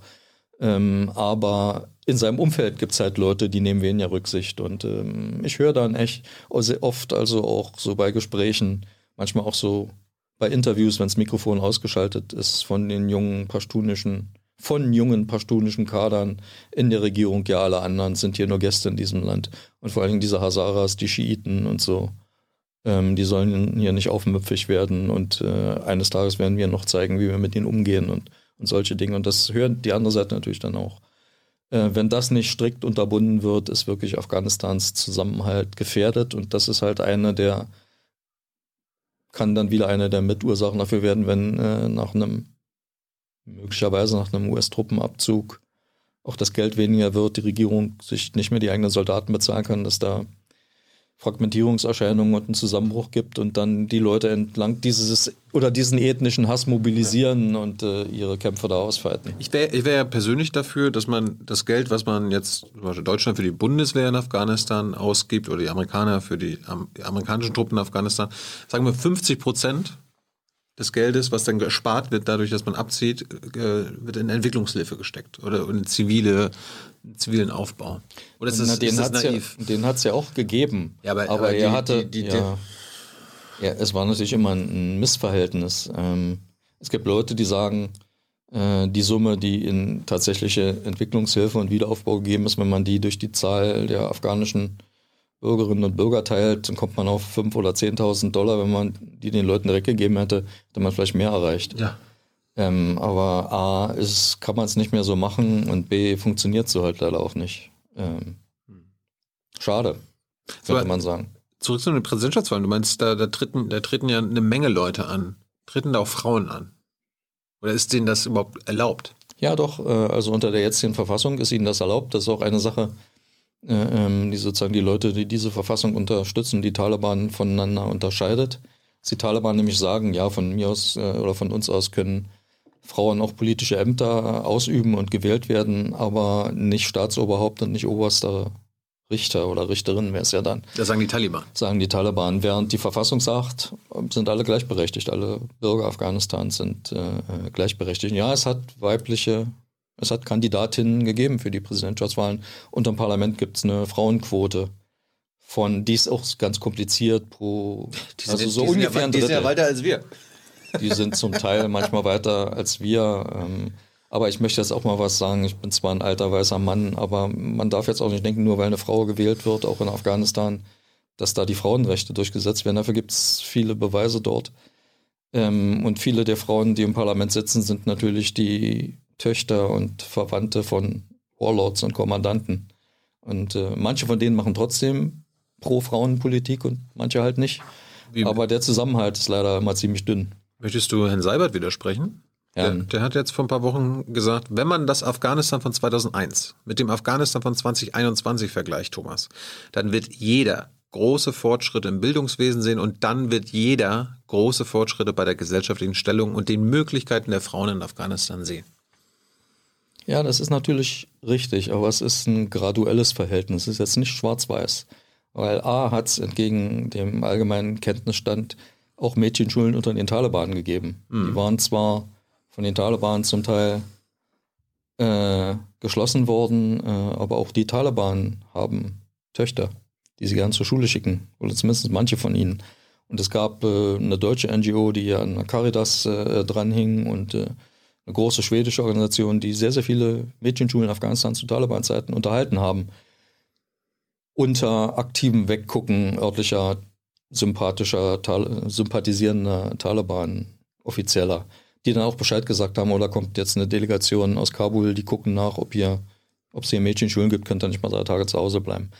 So, also das ist das eine. Zweitens, natürlich sind jetzt viel mehr Mädchen und in, in der Schule und Frauen in Arbeit in Afghanistan ist auch gut so und das ist schon ein ziemlich deutlicher Unterschied zu den Taliban. Mhm. Das Problem ist, es hat jetzt 20 Jahre so gehalten, ähm, aber wir wissen nicht, ob es weiter so geht, weil nicht nur die Taliban, auch viele der Leute, die in dieser sehr breiten und vielfältigen Koalition um den gerade diskutierten Dr. Abdullah tätig sind, sind jetzt auch nicht große Vertreter von Frauenrechten. Das sind auch Islamisten verschiedener Radikalität, sage ich mal. Aber so kommt es ja in Deutschland immer an. Die Taliban sind die. Ja, nee, so in Afghanistan, das ist vielleicht wirklich eine Erkenntnis, äh, die wir verbreiten sollten, dass Afghanistan eben kein Schwarz-Weiß-Konflikt ist, sondern dass es immer sehr, sehr vielschichtig ist und dass die Konfliktlinien eben nicht zwischen links und rechts und gut und böse äh, äh, verlaufen da. Und das hat eben auch mit äh, Bildungspolitik und Frauenrechten mhm. äh, und so weiter zu tun. Natürlich haben die Frauen jetzt sehr viel mehr Rechte, die können arbeiten gehen und so, wenn die Familie mitmacht.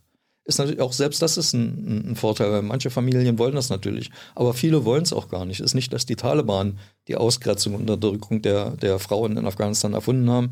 Das hat es vorher gegeben, das gibt es auch immer noch. Mhm. Äh, und viele der äh, Pro-Regierungsgeistlichkeit sind da auch nicht anders. Ich habe gerade, weiß gar nicht, darf das gar nicht sagen, gerade äh, an einem Webinar teilgenommen äh, einer deutschen Organisation, die auch in Afghanistan ist. Da war ein ehemaliger Talib, der jetzt Regierungsangehöriger ist. Ähm, und als der zu Frauenrechten gefragt wurde, hat er Dinge gesagt, die die Taliban damals gesagt haben. Also mit den Begrenzungen und den Begrenzungen und äh, Heute bei der ja, bei nur, Webinar. Ja, ja, nur Frauen äh, äh, sollen in politisches Amt kommen, die auch die Kultur Afghanistans kennen. Was heißt, die sich nicht modern verhalten, sondern die Taliban-Kultur akzeptieren. Ja, es ist ja keine Seltenheit, dass ehemalige Taliban jetzt im Regierungsviertel arbeiten, haben wir auch. Es gibt einige. Ja. ja. haben wir auch welche kennengelernt gehabt. Ja. Guckt euch die Folge aus dem Präsidentenpalast an. Äh, ich kann da noch ein bisschen aus der Regierung zitieren. Frau Adebar, äh, Vertreterin des Auswärtigen Amtes, sagt, wir sehen in Afghanistan, Thomas, und das darf man auch nicht übersehen, dass in vielen Landesteilen funktionierende Strukturen und auch Infrastrukturen aufgebaut werden konnten. Die Bevölkerung hat einen erheblich verbesserten Zugang zu Bildung, zu Gesundheit, zu Strom und zu Wasser. Stimmt das? Nein. Nur sehr, sehr ansatzweise. Ähm, weil vor allen Dingen in den Großstädten, unter anderem Kabul, äh, gibt zwar inzwischen Infrastruktur, es gibt diese Überlandleitungen nach Usbekistan und Tadschikistan, also Strom wird im Wesentlichen äh, eingeführt, aber wenn die irgendwo ihren Strom woanders äh, teurer verkaufen können, dann schalten die ab. Kabul sitzt regelmäßig äh, über die meiste äh, Zeit des Tages im Dunkeln und hat keinen Strom. Mhm. Und äh, ich weiß das ja von meinen Kollegen, die dann irgendwie immer, denen wir Autobatterien zu Hause hingestellt haben, dass sie einen Computer laden können, damit sie auch weiter arbeiten können. Ähm, offenbar Frau Adebar, die ja mal zu Afghanistan äh, auch gearbeitet hat, ähm, aber natürlich in den Botschaften kriegt man nicht mit, die haben alle Generatoren laufen, da gibt es 24 Stunden Strom. Man müsste sich dann vielleicht mal mit den eigenen äh, Kolleginnen und Kollegen unterhalten, die können Ihnen das erzählen. Es gibt eine Provinz in Afghanistan, die hat schon sehr lange 24 äh, Stunden Strom, die heißt Nimruz, ist die am weitesten im Südwesten an der iranischen Grenze. Dort hat Iran Soft Capital investiert und äh, eine Stromleitung über die Grenze gelegt. Ja, vielleicht hätten wir mit Iran mal ein bisschen kooperieren müssen, damit man da ja, also Sicher. Wieder, wieder ein anderes Thema. Aber die machen es halt nur da, wo es für sie auch interessant ist. Aber man hätte natürlich auch sowas zusammenstellen können. Ähm, über Bildung haben wir schon geredet. Natürlich gibt es sehr viele Mädchen äh, äh, in den Schulen, aber die haben immer noch eine größere äh, Ausfallquote ab Klasse 6 und so weiter. Äh, doppelt so hoch, glaube ich, wie, wie bei den Jungen. Äh, zweitens, äh, das müsste die Bundesregierung, müsste der Bundesregierung auch bekannt sein, gelten in Afghanistan Kinder als Schülerinnen und Schüler wenn sie, äh, also die, die in den letzten drei, die müssen vor, zum letzten Mal vor drei Jahren da gewesen sein. Ich verhedder mich jetzt im eigenen Satz. Aber äh, Schülerinnen und Schüler, die seit etwas weniger als drei Jahren nicht mehr aufgekreuzt sind, werden dort immer noch in der Statistik geführt. Nun ist die Statistik da sowieso völlig unzureichend und wer irgendeine Prozentzahl in Afghanistan sagt, äh, weiß, dass er äh, was Falsches sagt. Und deswegen muss ich leider mit äh, allem Respekt auch vor der Arbeit, die zum Teil gemacht worden ist von Entwicklungshelferinnen und Entwicklungshelfern, Diplomatinnen, Diplomaten, die ja wirklich was Besseres für Afghanistan wollten und zum Teil Straßen mitgebaut haben und Infrastruktur gebaut haben. Ähm, aber vieles von dem existiert heute gar nicht mehr. Ähm, die große Ringautobahn, wie sie mal heißt, Ringstraße in Afghanistan, die die größten Städte miteinander um den Zentralmassiv herum äh, miteinander verbindet, ist in großen Teilen entweder von den Taliban weggesprengt oder wegen fehlender Instandhaltungsarbeiten schon nach wenigen Monaten oder Jahren zerbröselt. Ähm, da hat man auch vergessen, das mit der Instandhaltung wirklich so zu trainieren, dass es dann hinterher auch äh, äh, funktioniert. Ähm, es sind auch zunehmend Straßen asphaltiert worden, aber häufig waren das diese berühmten Dual-Use-Projekte. Hm. Da war irgendwo ein PRT, also ausländisches Militär, die wollten eine gute Zufahrtsstraße. Da hat man halt dem dazugehörigen Provinzzentrum dann auch eine eine Straße mit äh, spendiert. Im deutschen Einzugsbereich haben äh, in Nordafghanistan, Provinz Kunduz war das, glaube ich, oder Barlan, äh, haben die Italiener eine Brücke gebaut und die Deutschen irgendwie einen halben Kilometer daneben über den Kunduz-Fluss, äh, weil offenbar jeder sein eigenes Projekt haben müsste und solche Dinge. Ähm, ich bin wirklich bereit zu sagen, dass es Fortschritte in Afghanistan gegeben hat, aber wir sollen jetzt nicht übertreiben und äh, es geht wirklich um die Nachhaltigkeit. Die deutsche Regierung hat ja mal einen sogenannten Fortschrittsbericht zu Afghanistan äh, veröffentlicht. Ich glaube, der letzte ist von 2010. Seitdem gibt es da überhaupt keine äh, äh, wirklich systematische Auskunft mehr. Weil es vielleicht seit zehn Jahren keinen Fortschritt mehr gibt. Ja, in diesem letzten Satz stand dann in den Bemerkungen des Autors, äh, dass vermutlich vieles von dem, was gemacht worden ist, nicht nachhaltig sein wird. Ähm, zehn Jahre später kann man sagen, ja, es ist richtig, es ist leider so. Äh, ich meine, man kann wirklich hier wieder sehr, sehr sarkastisch zu sein, aber das Problem ist, dass hier unseren Steuerzahlen, die ja da äh, nicht gering auch für Afghanistan abgedrückt haben, ähm, was Erfolge vermittelt werden, die so nicht existieren. Die Erfolge wären, wenn man sie realistisch darstellen würde, vielleicht mit dem, sag mal jetzt einfach, die 20 Prozent, die davon wirklich stimmen. Dann könnte man stolz drauf sein. Aber hier ständig zu übertreiben und den Leuten wirklich Sand ins Auge zu werfen, finde ich wirklich unerträglich. Und äh, wir haben vor ein paar Jahren mal eine Untersuchung gemacht. Äh, einer unserer afghanischen Kollegen ist in eine Provinz gefahren, um die Sicherheitssituation anzugucken und ist dort über die sogenannten Geisterschulen gestolpert. Es gibt Schulen in dieser Provinz, wie sich später herausstellte, landesweit, die nicht existieren, die aber ein Lehrerkollegium haben, für die Gehälter überwiesen werden, wo sich dann der örtliche Chef des Bildungswesens oder der Provinzgouverneur oder der Polizeichef oder alle zusammen die Gelder in die Tasche gesteckt haben. Es gibt nicht nur Geisterschulen, es gibt Geistersoldaten, es gibt Geisterpolizisten, es gibt Geister alles Mögliche. Vieles davon ist reingegangen. Ich möchte gerne wissen, wie viel in diese Geisterprojekte auch an deutschem Geld gegangen worden ist. Und dann äh, können Sie auf der nächsten Bundespressekonferenz gern äh, äh die Frage nochmal, oder ich würde dann gern nochmal die Antwort hören. Ähm, äh, es ist wirklich, ich finde das wirklich empörend, äh, äh, wie mit den Leuten umgegangen wird, was Informationspolitik zu Afghanistan betrifft. Ich kann ein bisschen weitermachen. Also Gerne. noch ein bisschen Sand in die Augen streuen. Frau Adebar hat vom Auswärtigen Amt gesagt, das Pro-Kopf-Einkommen, darauf sind sie stolz, der Bevölkerung in Afghanistan hat sich mehr als verdreifacht.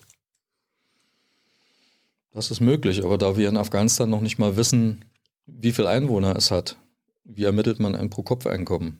Man kann dann über Statistiken bestimmter Hilfsorganisationen, der UN-Hilfswerke, bestimmte Sektoren vielleicht wirklich abdecken und dann schätzen, aber genau sagen kann das niemand.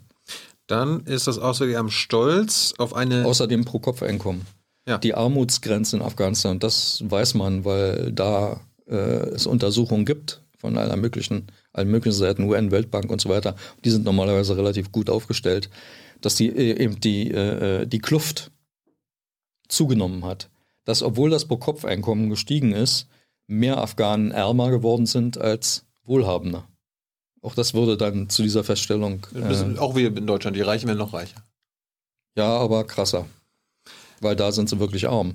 Also ich will nicht sagen, dass es hier nicht auch Arme gibt, ja. natürlich, aber ist auf einer anderen Grundlage. Ne? Also wir reden hier über 1,80 Dollar pro Tag, äh, was die offizielle ähm, Armutsgrenze darstellt. Ein bisschen Sand habe ich noch. Äh, Bundesregierung ist stolz darauf, auf eine lebendige Zivilgesellschaft und eine lebendige Medienlandschaft. Es gibt eine lebendige Zivilgesellschaft und auch eine lebendige Mediengesellschaft. Häufig wird gesagt, die afghanischen Medien seien freier als die überall in der Region zwischen, mhm. sag mal, den Emiraten und Indien. Da wäre ich ein bisschen vorsichtig. Ich lese ja diese Medien und verstehe das auch. Da gibt es inzwischen einige ganz gute, aber vieles ist auch ziemlich durchschnittlich. Und vor allen Dingen herrscht sehr viel Selbstzensur, weil jedes Jahr äh, bringen die verschiedenen afghanischen Journalistenvereine eine Statistik raus, wie viel ihrer Kollegen bedroht, äh, in Knast geworfen, umgebracht worden sind. Das teilt sich dann immer so Hälfte, Hälfte Taliban und Regierung. Äh, die meisten Getöteten kommen von den Taliban, aber die meisten Bedrohten und ins Gefängnis geworfen wegen Berichterstattung über bestimmte Leute, die sich nicht auf den Schlips treten lassen wollten, geht von Leuten auf, die mit in der Regierung sind oder mit der Regierung äh, zu tun haben.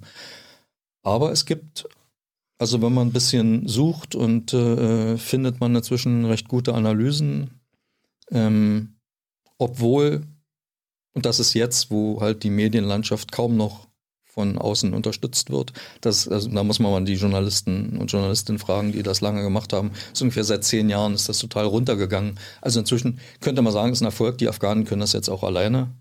Ähm, aber sie haben natürlich sehr viel Angst. Ähm, zum Beispiel Namen zu nennen. Es gibt auch Investi investigativen Journalismus, es gibt auch einige Büros, die sowas versuchen zu machen, aber die müssen echt total vorsichtig sein, die können nur sehr allgemein reden. Wie, wie finanzieren die sie eigentlich? Gibt es da auch so Abonnements oder ist das alles online?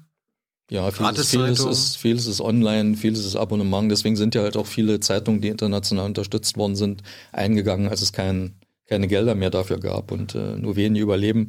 Und auch in Afghanistan gibt es natürlich äh, Mediennetzwerke, die von reichen Auslandsafghanen und so weiter finanziert werden. Ähm, die halten sich dann, die gibt es mhm. auch noch.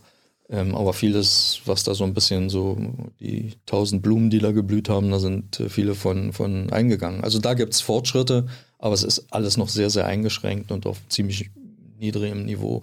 Ich habe ja selber mal Journalismus gemacht, irgendwie dort mal eine Meldung zu finden, wo wirklich drin steht, wer hat jetzt wann, was, genau wo gemacht immer mindestens drei der Ws fehlen und so und äh, ich ärgere mich da immer wieder drüber.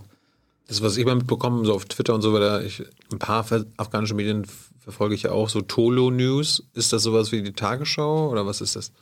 Es hat so die Wichtigkeit der Tagesschau, was ist ein Privat? Es ist ein kommerzielles äh, Medienunternehmen. Wird da wahrscheinlich auch von irgendeinem Mäzen oder. Es gibt eine Familie von Auslandsafghanen, die das führen. Ist das einigermaßen seriös, wenn man das to ist, Tolo News Das ist einigermaßen seriös. Die kriegen natürlich auch Haufen Flak und auch Bedrohung und manchmal wird gesagt, ihr seid zu sehr Regierung oder ihr seid zu viel Opposition. Sie schlingern da manchmal, aber es ist einigermaßen verlässlich. Meine Lieblingsnachrichtenagentur, ich mache jetzt mal Reklame, Klar. ist Pajwalk News Agency. Musst du buchstabieren. P-A-J-H-W-A-O-K. Macht auch auf Englisch. Mhm. Die haben eine ganze Menge Korrespondenten, Korrespondenten sind es meistens, aber auch ein paar Frauen, äh, in vielen Provinzen Afghanistans und berichten halt von dort, was wir eben am wenigsten sehen, nämlich außerhalb Kabuls und so. Das finde ich immer sehr gut. Für mich sind das so Dinge, die mich dann auf die Spur setzen, wo muss man mal nachhaken und so. Hm. Ja, ähm, die äh, sind sehr gut. Frau Adebar hat übrigens auch noch gesagt, äh, Sie müssen konstatieren, dass es eine sehr große Lücke zwischen den gesetzlich verankerten Rechten und der gelebten Wirklichkeit in Afghanistan gibt. Da hat sie recht. Das betrifft ja die Frauenrechte. Ich meine, wenn man eine Frauenquote fürs Parlament hat, kann man ja sagen, das ist ein Fortschritt, äh, der auch, dass die Quote halt berechtigt ist, weil sonst Frauen äh, äh kaum eine Chance hätten, wirklich gewählt zu werden.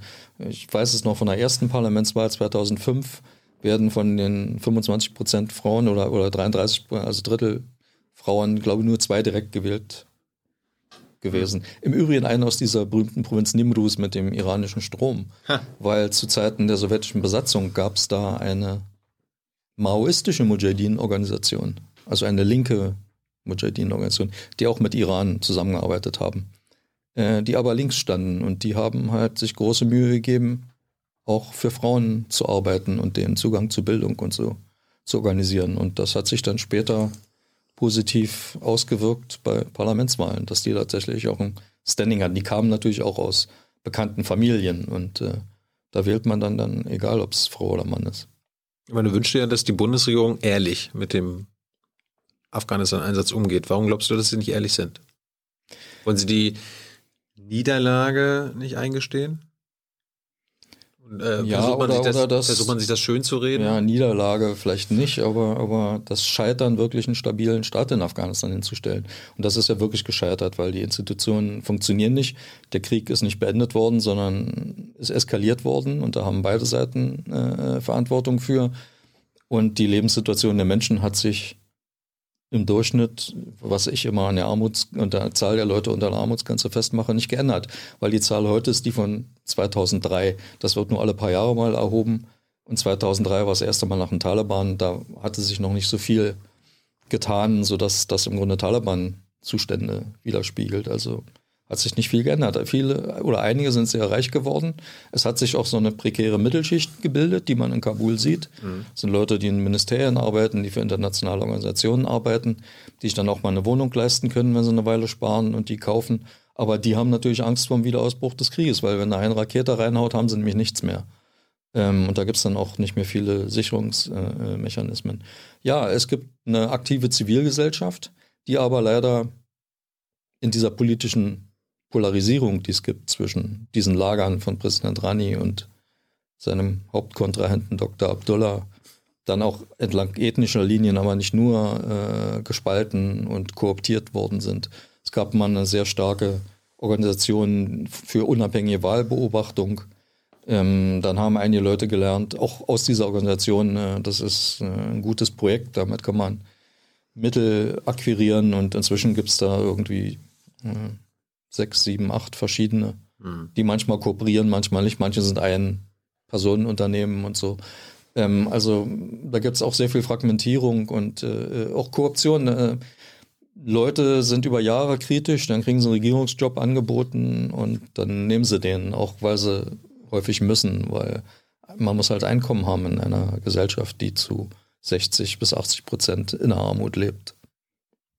Herr Sabat war auch sauer, dass ich das Wort Invasion benutzt habe. Also die US-Invasion von Afghanistan. Oder Regime Change sagt man auch nicht, man, sondern man sagt, wir hatten es damals in Afghanistan mit einer Regierung zu tun, die es zugelassen hat, dass eine terroristische Organisation internationale Anschläge plant. Diese Bedrohung bestand danach nicht mehr und sie besteht heute auch nicht. Das zentrale Ziel war am Anfang tatsächlich dort Einfluss zu nehmen, sodass von Afghanistan aus keine Gefahr für die internationale Gemeinschaft durch Terroristen ausgeht. Ja, meine, man, kann, man, kann, natürlich semantische Spiele machen ja, ja, und sich weniger um die Realität in Afghanistan kümmern. Ähm, für mich war es ein militärischer Einmarsch, das meine ich aber völlig wertfrei. Die genau. meisten, genau. Für mich ist immer interessant, äh, ich bin ja in Afghanistan viel rumgekommen und habe nicht bloß mit äh, 10, 20 immer denselben Leuten geredet. Äh, die meisten waren damals dafür, die wollten das, die wollten die Taliban Hatten loswerden. Wir haben wir im letzten Interview auch lang und breit erzählt. Und die haben gefeiert. Also ja, ja klar, natürlich. Ähm, es gibt ja auch eine amerikanische Invasion äh, zu Zeiten ja. Hitlers, da waren wir ja. auch froh. Aber Invasion ist Invasion. Richtig. Äh, Nochmal zurück, apropos Warlords, Leute, falls ihr dazu Fragen habt, haben wir in der letzten Folge auch ausgiebig äh, besprochen. Ich wollte nochmal zu den Wahlen zurückkommen. Wie wird denn da eigentlich manipuliert? Ja, ich habe es ja vorhin schon äh, äh, erzählt. Da, da gibt es wirklich auch offenbar.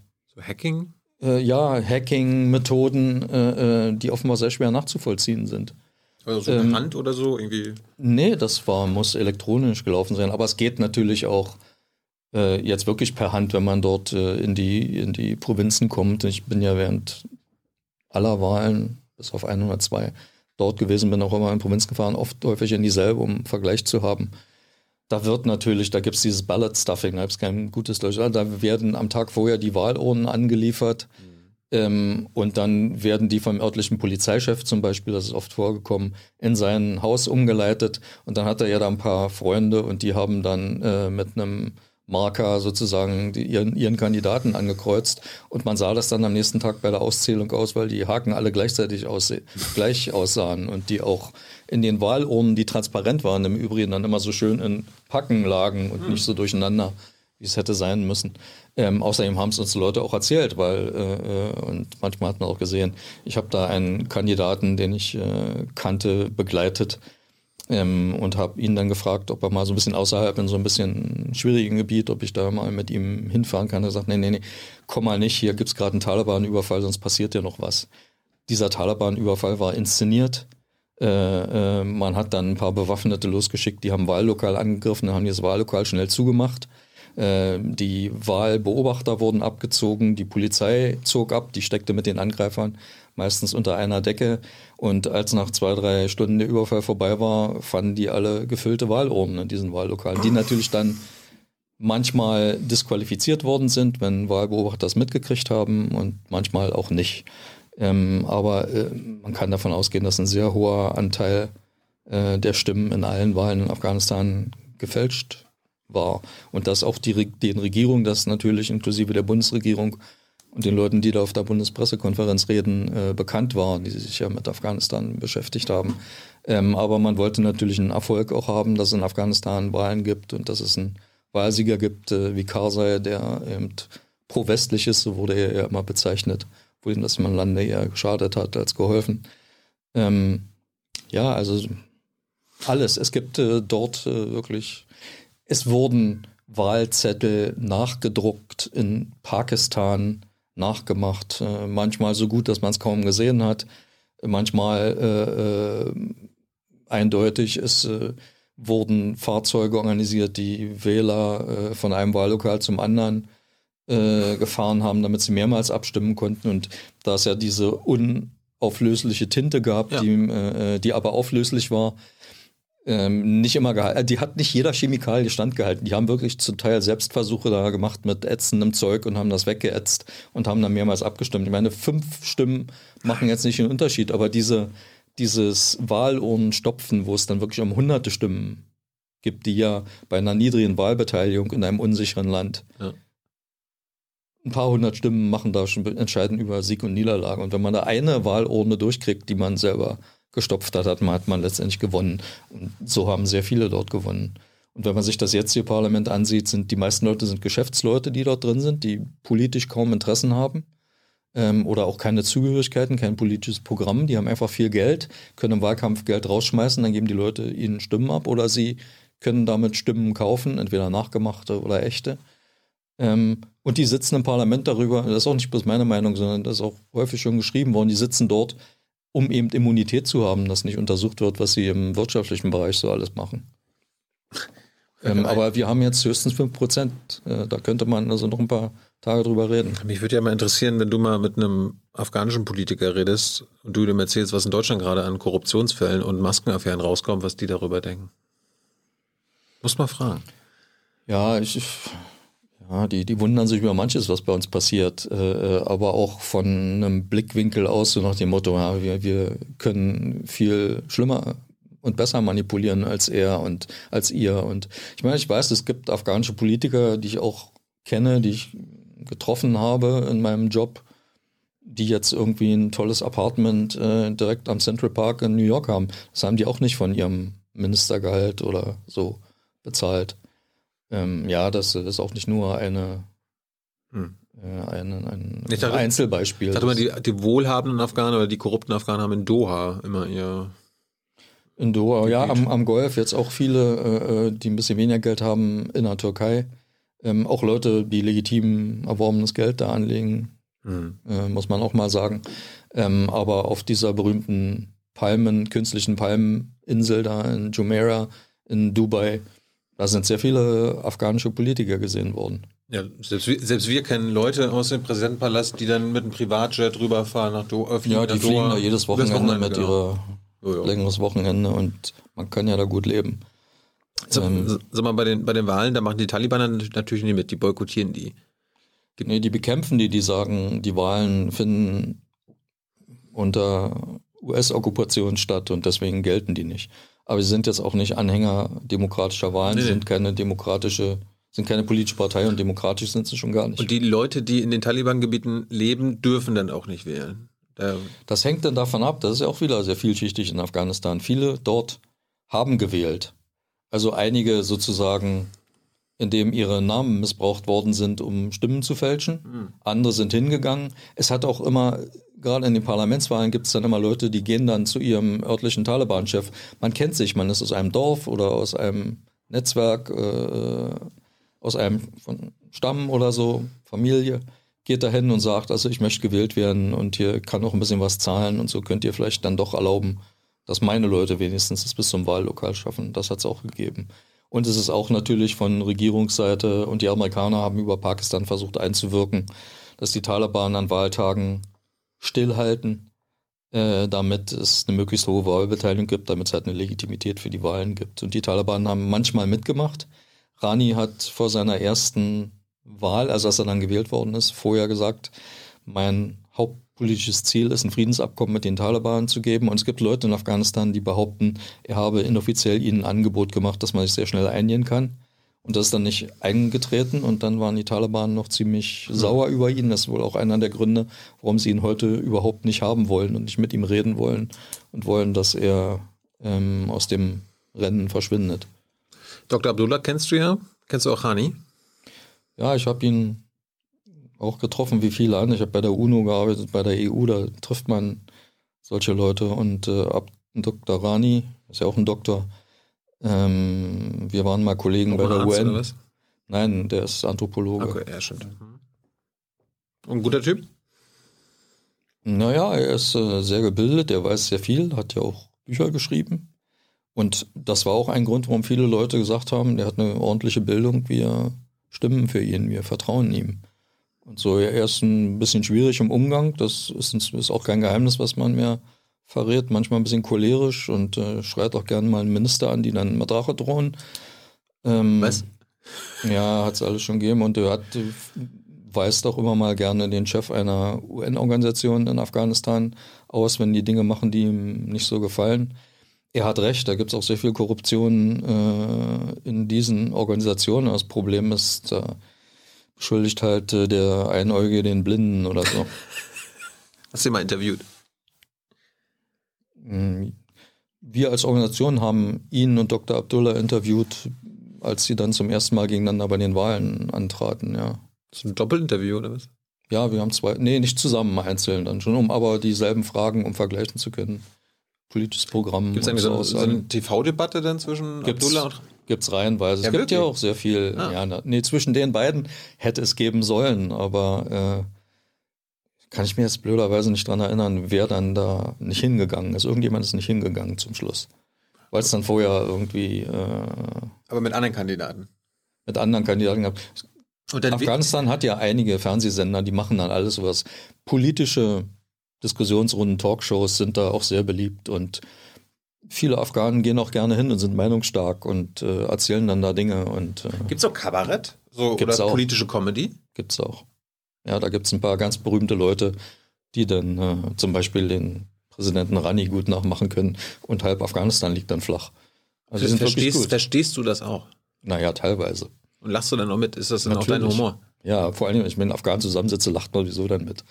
Nee, man versteht das. Ja, ist zum Teil mein Humor manchmal, aber es gibt es hier auch.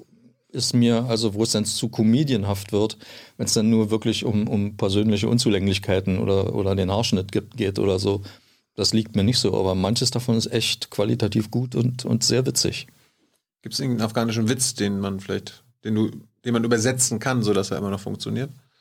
Ja, natürlich. Also dort gibt es äh, was Beliebtes. Es gibt auch Taliban-Witze, die sind aber meistens, äh, oh. die darf ich hier nicht erzählen, die sind echt hart. Ähm, ein, komm. Nein, ich erzähle ich erzähl einen anderen Mullah-Witz, was ja auch sehr anrüchig da ist. Ne? Die Mullahs, die islamischen Geistlichen und so, die geht man eigentlich nicht an, aber da gibt es sehr viele. Und da gibt es halt, äh, während äh, des Ramadan ist ja mal Fastenbrechen und in den Dörfern gehen die Mullahs dann von Familie zu Familie. Jede Familie muss die einen Abend durchfüttern. Und ähm, die fasten vorher auch fast so ein bisschen, um mehr essen zu können. Die gelten als sehr geizig und, und verfressen. Und ein Muller ist halt bei der Familie und hat sich da den, hat sich überfressen und kriegt äh, Bauchgrimmen, dann wird der Arzt geholt und der Arzt sagt, hier, Muller Salb, nimm mal diese Pille. Dann in einer halben Stunde ist das vorbei. Da sagt er, Doktor Salb, was bist du für ein Doktor? Wenn ich noch so viel Platz in meinem Magen hätte, hätte ich noch eine Weintraube gegessen. Gut. Da gibt's wirklich sehr gute. Wir machen in unserer Organisation, wir essen immer alle zusammen Mittag und da ich mache dann, ich initiiere dann immer so thematische Runden und da kann man dann Witze und Anekdoten erzählen und Hexen und Geistergeschichten und sowas.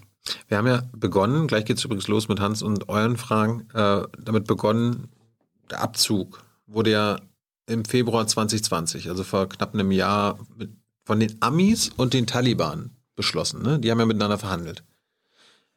Das wurde beschlossen, okay, wir gehen Ende April 2021 raus. Wenn die Taliban bestimmte Bedingungen erfüllen. Genau, das haben wir schon besprochen. Äh, ein Teil dieses, äh, dieses Deals war dann auch, dass die Taliban mit Rani und der afghanischen Regierung in Verhandlungen eintreten, richtig? Richtig. Was sollten die da verhandeln? Ein Frieden? Die sollten dann eine Machtteilung und eine endgültige, endgültige Friedensregelung. Haben sie das gemacht? Sie haben angefangen es sollte dann äh, innerhalb von wenigen Wochen nach der Unterzeichnung Ende Februar beginnen, hat sich dann aber bis September hingezogen, weil es davor vertrauensbildende Maßnahmen geben sollte, Freilassung von Gefangenen auf beiden Seiten. Und da ging dann die Streiterei auch schon wieder los, äh, wie viele, welche und so. Und das hat sich sehr lange hingezogen, bis dann beide Seiten einigermaßen äh, okay waren. Da hat Rani im Übrigen Vorleistungen erbracht, weil er war ja nicht Teil des Abkommens, was ihn natürlich sehr geärgert hat, auch zu Recht. Und er hat trotzdem halt die Bitte oder die Forderung der Amerikaner erfüllt, halt 5000 Taliban-Gefangene freizulassen.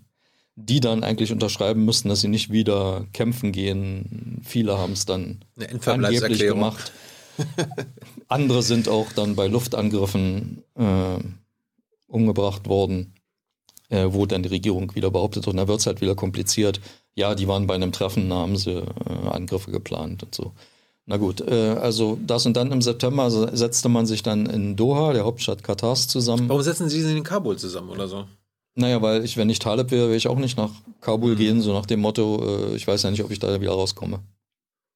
Das äh, haben auch viele Afghanen sagen, dass man macht das eigentlich nicht ja, gut, zu Hause. ich, ich, wenn, ich war ja, wir waren ja auch in Kabul, wir, haben ja, wir hätten da auch ein paar Taliban treffen können. Also gibt es ja ein paar so. Das ist ja nicht das Problem, aber wenn da richtig hochkarätige Leute kommen und mhm. so, könnte vielleicht das eine oder andere Militär befürchten, die Taliban auf die Idee kommen, wir holen uns den jetzt mal. Gibt es einen Taliban-Präsidenten? Also, oder irgendeinen, der da. Der, Natürlich, es gibt hat? den Amir ul-Muminin, den äh, Führer der Gläubigen. Das ist ja eine religiöse Organisation oder eine religiös motivierte äh, Organisation. Ihr Chef ist der Amir. Amir heißt der Oberhaupt. Noch nie gehört.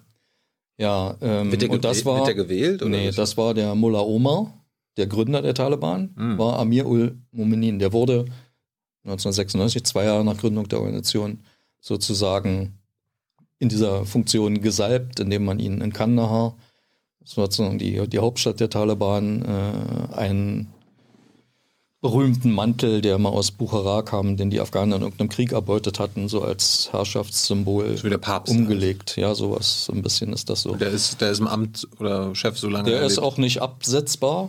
Den kann man nur, also der ist ja äh, gestorben.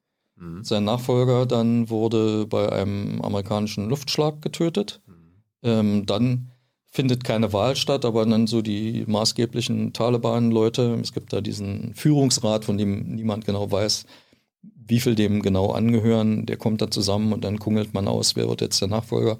Das ist halt so ein bisschen wie, keine Ahnung, äh, Bundeskanzlerkandidatenaufstellung oder Parteivorsitzenden. Ja, da äh, passiert viel in Hinterzimmern und äh, wichtig ist, wer den meisten Anhang mitbringt. Und die Kandaharis sind halt bei den Taliban sozusagen die Nordrhein-Westfalen CDU. Die haben die meisten Mitglieder. und wer heißt der Chef jetzt? Der jetzige heißt Maulawi Hebatullah Akhundzada. Maulawi ist ein äh, islamischer, ist ein Titel für einen islamischen Geistlichen, höher als Mullah. Hebatullah, normaler Vorname. Akhundzada, der von einem anderen Geistlichen, nämlich Achun, das ist noch so ein Titel für islamische Geistliche, Geborene, stammt also aus einer geistlichen Familie. War religiöser Berater, Mullah Omas, hat wegen, deswegen Standing in der Organisation, ist offenbar nicht ein ehemaliger Kommandeur, also jemand, der da selber kämpft. Kennst du den? Nicht persönlich, nein. Mullah Omar habe ich mal getroffen. Und? Das war sehr, sehr spannend, ja. Ähm, einmal mit meinem Chef bei der UN sind wir dort. Wir hatten mal ein Abkommen, wo die UN anfing zu vermitteln, den Krieg zu beenden zwischen Taliban und den Amalien, Nordallianz der Mujahideen. Und beide Seiten hatten zugestimmt und hat Ahmad Shah Massoud unterschrieben und der Damalie, sein politischer Chef Rabani und Mullah Omar, dazu sind wir hingefahren, haben diese Unterschrift geholt, dann hat, haben wir da eine Dreiviertelstunde oder so gesessen und der hat uns ein bisschen Vortrag gehalten, was der Westen und die UNO alles falsch macht. War ein, die Afghanen und auch die Taliban hatten genug von charismatischen Persönlichkeiten und mhm. äh, haben jemanden gewählt, der einfach nur fromm war, das war er. Man merkte, so wie er sprach, er war nicht sehr gebildet, aber er war eben ihr Chef, er war der Amir Momenin, den konnte man nicht in Frage stellen. Wer den angreift, exkommuniziert sich im Grunde selber. Wie sind denn jetzt gerade, wie ist denn der Stand bei den Friedensverhandlungen? Ich meine, Biden wünscht sich ja sogar, oder Regierung Biden wünscht sich eine Friedensregierung. Ja, das ist, das, ja, ja. Das, das sind zwei ja, welche, über welche Verhandlungen reden wir jetzt gerade? Also äh, diese sogenannten intra-afghanischen Verhandlungen, so hießen die offiziell, nicht Friedensverhandlungen, die in Doha im September beginn, begonnen haben. Da hat man sich auf bestimmte Rahmen Festlegungen geeinigt, unter denen diese Verhandlungen stattfinden. Und dann haben beide Seiten ihre Vorstellung für eine Agenda, eine Tagesordnung vorgelegt, die zum Teil identisch war, nur wollten die einen das eine zum Anfang und die anderen das andere am Ende erst, ein Waffenstillstand besprechen, weil die afghanische Regierung möchte natürlich, dass die Taliban aufhören zu kämpfen, weil sie unter Druck stehen. Und die Taliban sagen, unser Hauptmittel, wir geben das doch nicht aus der Hand. Ähm, das ist dann versandet, dann äh, fingen alle an zu warten, wer gewinnt die amerikanischen Präsidentschaftswahlen. Äh, wird Trump seine Ankündigung, alle Truppen abzuziehen, kostet es, was es wolle, wahr machen, dann ist er nicht gewählt worden. Dann warteten alle, was wird Biden für eine Afghanistan-Politik machen. Mhm. Also sind diese Verhandlungen sehr langsam vorgekommen, aber gleichzeitig gab es halt das Abkommen zwischen USA und Taliban über den Abzug bis zum 1. Mai. Und äh, äh, man kam unter Druck und äh, die neue Regierung dachte nun, wir das heißt, wir beschleunigen den Friedensprozess und Sie haben einen Brief an Rani und Dr. Abdullah und die Taliban geschrieben, wahrscheinlich mit etwas unterschiedlichem Inhalt. Äh, und sie schlugen vor, eine solche Friedens-, eine islamische Friedensregierung oder sowas äh, zu schaffen. Also eine Übergangsregierung. Rani sollte zurücktreten. Mhm. Diese Übergangsregierung sollte dann äh, eine Machtteilung oder nach einer Machtteilung bei einer Konferenz stattfinden, die noch Anfang April immer noch, die Amerikaner wollen, dass in Istanbul stattfinden soll. Dort sollen die Taliban und Rani und Abdullah sich hinsetzen und sagen, okay, wir unterschreiben ein Friedensabkommen und wir machen jetzt eine Regierung. Wie die nachher aussehen wird, da müssen wir uns noch eine Weile drüber unterhalten oder so. Also dieser Gesprächsprozess in Doha, von dem man ursprünglich dachte, diese Istanbul-Konferenz solle ihn letztendlich obsolet machen, ähm, wird wohl noch weitergeführt. Die Amerikaner wollen offenbar jetzt dieses Abkommen erreichen, abziehen und dann die Afghanen machen lassen. Dabei haben sie jetzt äh, die UNO dazu gebracht, auch noch einen Friedenssonderbevollmächtigten für Afghanistan zu nennen, außer dem Sonder, der Sonderbevollmächtigten, die es schon gibt für die UNAMA-Mission in, in, Kabul, mhm. der diese Konferenz mit vorbereiten soll. Gibt es mehrere Probleme. Am 14. April fängt der Ramadan an. Äh, Im Ramadan ist nicht immer gut verhandeln. Also alle hofften, bis zum 14. sollte das noch passieren. 14. ist in 14 Tagen, wenn ich mich nicht verzähle. Ja, wir könnten ja nachts verhandeln, oder? Könnten, das hat äh, äh der damalige UN-Sonderbeauftragte für Afghanistan bei der Bonner Konferenz 2001 gemacht. Die haben nachts verhandelt. Ähm, und tagsüber geschlafen.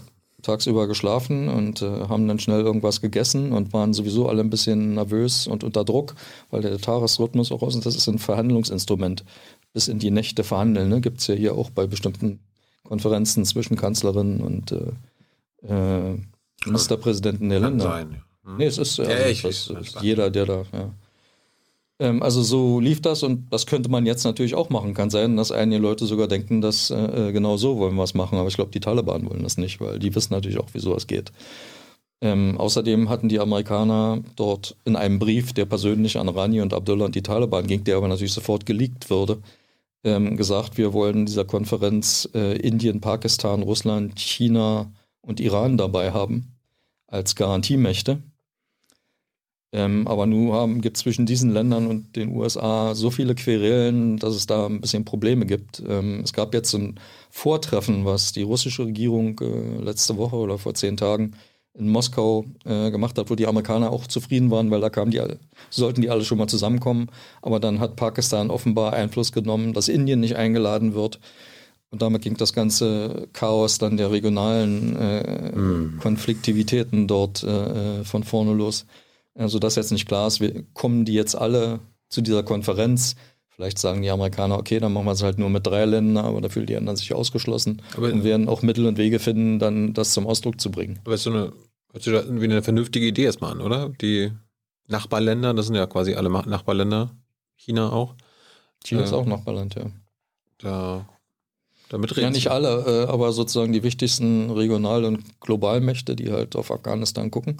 Eigentlich wäre es sicher auch gut, ein Friedensabkommen zu haben, aber das Problem ist so ein bisschen, dass befürchtet wird, sowohl in Afghanistan als auch unter uns, die da auf diese Vorgänge gucken, dass wenn das erstmal unterschrieben ist und die afghanischen, äh, die amerikanischen Truppen weg sind, dass dann halt die Aufmerksamkeit für Afghanistan auch sinkt und dass dann die verschiedenen bewaffneten Fraktionen, die da am Tisch sitzen, deswegen wird auch immer diskutiert, da müssen Frauen mit sein und die Zivilgesellschaft und so. Das ist ja wichtig, damit halt nicht nur Bewaffnete da wieder die Macht untereinander, die Pfründen untereinander teilen und das alles wieder korrupt wird, obwohl halt Frauen und Zivilgesellschaft jetzt auch nicht die ultimative, das ultimative Mittel gegen Korruption ist, das gibt es da auch.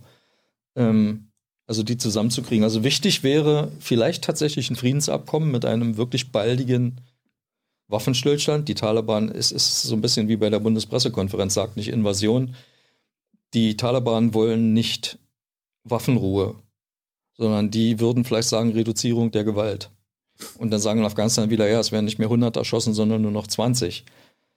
Ähm, muss man sich jetzt überlegen, ob es ein Fortschritt ist äh, oder nicht. Ich wage da wirklich kaum was dazu zu sagen. Ähm, aber ein Abkommen, wo die sich verpflichten, wirklich dabei zu bleiben und wo die internationale Gemeinschaft auch mit diesen Hebeln, über die wir vorhin gesprochen haben, nämlich Geld anzubieten dafür, wenn sie sich einigen und dann friedlich bleiben, sie weiter zu unterstützen, eben äh, vom Krieg in so einen, wenn auch vielleicht äh, nicht immer sauberen Friedensprozess zu kommen. Ich weiß nicht, es ist eine Frage, die die Afghaninnen und Afghanen selber beantworten müssen, ob sie das wollen oder nicht. Und da gibt es naturgemäß extrem unterschiedliche Meinungen. Deswegen kann ich auch nicht sagen, was wäre das Beste, weil für mich ist wichtig, was das Beste für die Menschen dort ist. Aber du hast wahrscheinlich eine bestimmte Vorstellung davon. Vielleicht enden wir denn damit. Was wäre denn, was wäre denn das Best-Case-Szenario für die Afghanen und Afghaninnen in den nächsten zehn Jahren?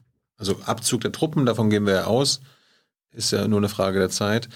Angenommen, es gibt einen Friedensvertrag, alle schütteln die Hände. Was wäre denn das Best-Case-Szenario? Das Best-Case-Szenario wäre, wenn die Taliban sagen, ja, so wir sehen es ein, Afghanen mit Afghanen umzubringen, bringt es nicht. Wir machen jetzt eine deutliche Gewaltreduzierung und fahren das langsam auf Null, um halt sozusagen rhetorisch auch das Gesicht zu wahren. Weil auch die andere Seite behauptet ja manchmal Dinge, die nicht wahr sind und man muss da ein bisschen auch rhetorisch abrüsten. Also ich glaube, dass ein gradueller Prozess schon ans Ziel führen könnte. Das Problem ist nur, dass viele Leute trauen den Taliban nicht, die trauen aber auch der Regierung nicht und den Amerikanern nicht und allen anderen Beteiligten, ähm, dass man dieses Vertrauen irgendwie hinkriegen muss, dass sie sagen, okay, wir unterschreiben das und das wird dann umgesetzt. Jetzt mit den und den und den Bedingungen. Ein Kompromiss heißt aber gleichzeitig zwischen Taliban und islamistischen und anderen Fraktionen in Kabul bedeutet auch, dass es was Rechte und Freiheiten betrifft, wahrscheinlich Rückschritte geben wird. Auch für Frauen. Die amerikanische Botschafterin bei der UN hat gesagt, we won't give an inch. Ich persönlich würde das gerne glauben, kann es aber nicht, weil ich habe es in den letzten 20 Jahren gesehen, dass wenn es hart auf hart kam und wenn die Amerikaner was wollten, nämlich abziehen, dann letztendlich auch Frauenrechte nicht mehr das Wichtigste sind. Der Botschafterin mag ich das glauben, aber da gibt es noch ein paar andere. Äh, und Biden hat gesagt, als er noch nicht Präsident war, vor einigen Jahren, ich werde meinen Sohn nicht nach Afghanistan schicken, um die Frauenrechte zu verteidigen. Das sollen die Afghanen selber machen. Aber, aber Best Case wäre, die einigen sich und dann Best Case wäre, die einigen sich. Und dann gibt es eine Einheitsregierung oder was? Und dann gibt's, wird ein Mechanismus entwickelt, über den eine legitime Regierung dann entstehen kann. Aber je länger das natürlich dauert, desto mehr verfestigen sich dann schon wieder diese, Über diese nicht demokratisch entstandenen Übergangsmechanismen. Und, und die, diese neue Einheitsregierung soll dann legitimiert werden durch Wahlen? Ja, im äh, günstigsten Fall durch Wahlen, die natürlich nur stattfinden können, können, wenn kein Krieg mehr herrscht. Aber selbst das wird nicht reichen, weil es werden noch sehr lange bewaffnete Formationen, zumindest halblegal, dort in Afghanistan tätig sein, die diese Wahlen genauso manipulieren werden wie auch die letzten. Sodass auch dieser demokratisch scheinende Prozess mhm. wieder zu einer von bewaffneten Fraktionen oktroyierten neuen Staatsform und Regierung führen könnte. Und damit wären die Afghanen jetzt nicht wesentlich gebessert zu dem, was es jetzt gibt. Das wäre das Worst-Case-Szenario. Ja, Krieg jeder gegen jeden. Mit, Nur ohne äh, uns. Nee, ohne uns, ja. Also unter den afghanischen Fraktionen, so wie es zwischen 1992 und 96 schon mal passiert ist und woran sich viele Afghanen der älteren Generationen erinnern. Und das wollten sie eigentlich nicht gerne nochmal sehen. Und das ist nicht unrealistisch. Das ist nicht unrealistisch. Nee, es ist leider unrealistischer, dass die Taliban sagen, okay, wir sehen alles ein. Eieiei. Genau. Letzte Frage auf Deutschland bezogen, schieben wir eigentlich gerade ab nach Afghanistan? Jetzt, äh, ja, jeden Monat. Jeden Monat, trotz Krieg und Corona. Eine Zeit lang war Afghanistan mal Hochrisikogebiet durch das Robert-Koch-Institut. Nach 20 Tagen oder sowas wieder runtergestuft. Ich vermute jetzt wirklich zynisch, dass es eben ein Argument weniger gegen, gegen Abschiebungen. Also, also der nächste Termin ist wohl 7.4. ab Schönefeld. Ich meine, das ist doch an sich ein Hochrisikogebiet, wenn du da, du kannst du dein Leben da nicht sicher sein. Ja, Afghanistan ist nach Aussagen eines führenden Friedensforschungsinstituts der härteste Krieg weltweit. 30 Prozent aller Kriegsopfer weltweit entstehen in Afghanistan. Ähm, und wir schicken da Menschen. Und wir schicken da Menschen hin. Also mir fehlen da die Worte. Ich kann da nur sehr, sehr wütend werden, wenn ich das höre. Ich finde, das sollte aufhören, denn es ist ja offenbar ein Zugeständnis an rechtspopulistische, fremdenfeindliche Kreise in unserem Land, zu sagen, ja, wir machen ja was. Wir schieben ja auch nur Straftäter ab. Ähm, ja, und dann gibt's mal, Sie, das wird behauptet, ich würde da gerne auch noch vielleicht ja, zwei Sätze ja, zu sagen, ähm, weil ich verfolge das jedes Mal sehr detailliert und es werden immer weniger Informationen, welches Bundesland hat dann jetzt welche, wofür, welche Straftäter für welche Straftaten? Abgeschoben. Und dann wenn man es überhaupt noch kriegt, gibt es dann Stellungnahmen des Bundesinnenministeriums. Sie müssen den Ländern nachfragen, wir wissen das auch nicht, was nicht stimmt. Äh, und dann kommt, es waren äh, 29 äh, afghanische junge Männer, 26 davon waren verurteilte Straftäter, unter anderem für Sexualdelikte, äh, Wiederholungstaten, äh, Betäubungsmittelgesetz, also Drogenhandel und so weiter. Unter anderem. Aber wir wissen aus einzelnen Fällen, es gibt ja die sehr äh, äh, wirklich zu lobenden Flüchtlingsräte in den verschiedenen Ländern, die mit Pro Asyl zusammenarbeiten und immer wieder versuchen, Einzelfälle zu sehen. Und da gibt es dann auch Erkenntnisse, dass eben beim letzten Mal jemand abgeschoben worden ist. Ich glaube, es war beim letzten Mal, der mal in eine Schlägerei geraten war, dabei Körperverletzung begangen hat, wäre es nicht schwerer oder so Natur und der ist trotzdem abgeschoben worden. Ich glaube nicht, dass. Ich finde es ja schon fragwürdig, Straftäter sozusagen strafverschärfend in ein Kriegsgebiet abzuschieben. Aber wenn man sich jetzt mal auf die Logik einlässt, dann stimmt eben noch nicht mal das, sondern da werden eben auch Kleinkriminelle abgeschoben und äh, die zum Teil ihre Strafen ja abgebüßt hatten, ähm, die rehabilitiert waren, die sich hinterher nichts mehr zu Schulden kommen lassen haben das sind zum Teil Leute, die man hier wirklich, wenn man ihnen ein bisschen die Bedingungen schafft und nicht ständig ausschließt und ausgrenzt von Lernen und Lehre und so weiter, was ja besonders in Bayern äh, verheerend ist, äh, wo die Mittelstandsvereinigung und der Verband der Gaststättenbesitzer ähm, schon bei der Landesregierung vorstellig geworden sind und sagt, die nehmen uns hier die Lehrlinge weg, wir kriegen ja keine Deutschen mehr, die Bäcker lernen wollen. Aber da gibt es Afghanen und Nigerianer. Afghanen kommen da mal sehr positiv bei weg, äh, weil es ja mal heißt, werden als Verbrecher. Ähm, äh, äh, die kommen, die arbeiten hier und äh, eines Tages werden sie zur Verlängerung ihres Aufenthaltsstatus zum, äh, äh, zur örtlichen Ausländerbehörde bestellt und da stehen dann zwei Polizisten und nehmen ihn mit. Ähm, letzte Mal, äh, wohl auch beim letzten oder beim vorletzten Mal, einer, der verheiratet war, leider noch nicht nach deutschem Recht, weil diese dafür notwendige Dokumente aus Afghanistan zu beschaffen sehr, sehr schwierig ist. Die heiraten dann manchmal beim Mullah, ja manchmal schon Kinder, ich glaube, der hat ein Kind. Trotzdem, diese Familie wird auseinandergerissen, um irgendwie die Abschiebezahlen hochzubringen, um, ich sag's jetzt mal, der AfD ein paar Wähler abzujagen, weil man selber hart genug ist. Ähm, also ich finde das wirklich unsäglich und ähm, ich rufe, ich, ich, bin ja, eigentlich sollte ich neutraler Analyst sein, bin ich glaube ich auch. Ich mache das seit 40 Jahren. Ich bin nach 40 Jahren Analyse und jetzt äh, mehreren Jahren Analyse dieser Abschiebepolitik Deutschlands zu der Überzeugung gekommen, dass es menschenunwürdig ist und ich schäme mich dafür als deutscher Staatsbürger, dass mein Land sowas macht und ich habe fange jetzt an mit aufzurufen zu Demonstrationen äh, anlässlich dieser Abschiebeflüge. Jetzt halt mich immer rausgehalten. Ich kann noch nicht im Namen meiner Organisation in Afghanistan reden, ähm, aber ich rede hier für mich selber als jemand, der 40 Jahre zu Afghanistan äh, gearbeitet hat, 13 Jahre in diesem Land verbracht hat, die beiden Hauptlandessprachen spricht und weiß, wie es da unten zugeht. Ähm, genauso wie die Leute in der Regierung, im Bundesinnenministerium und im Auswärtigen Amt, die aber trotzdem mit ihren Berichten dazu beitragen, dass diese Leute abgeschoben werden.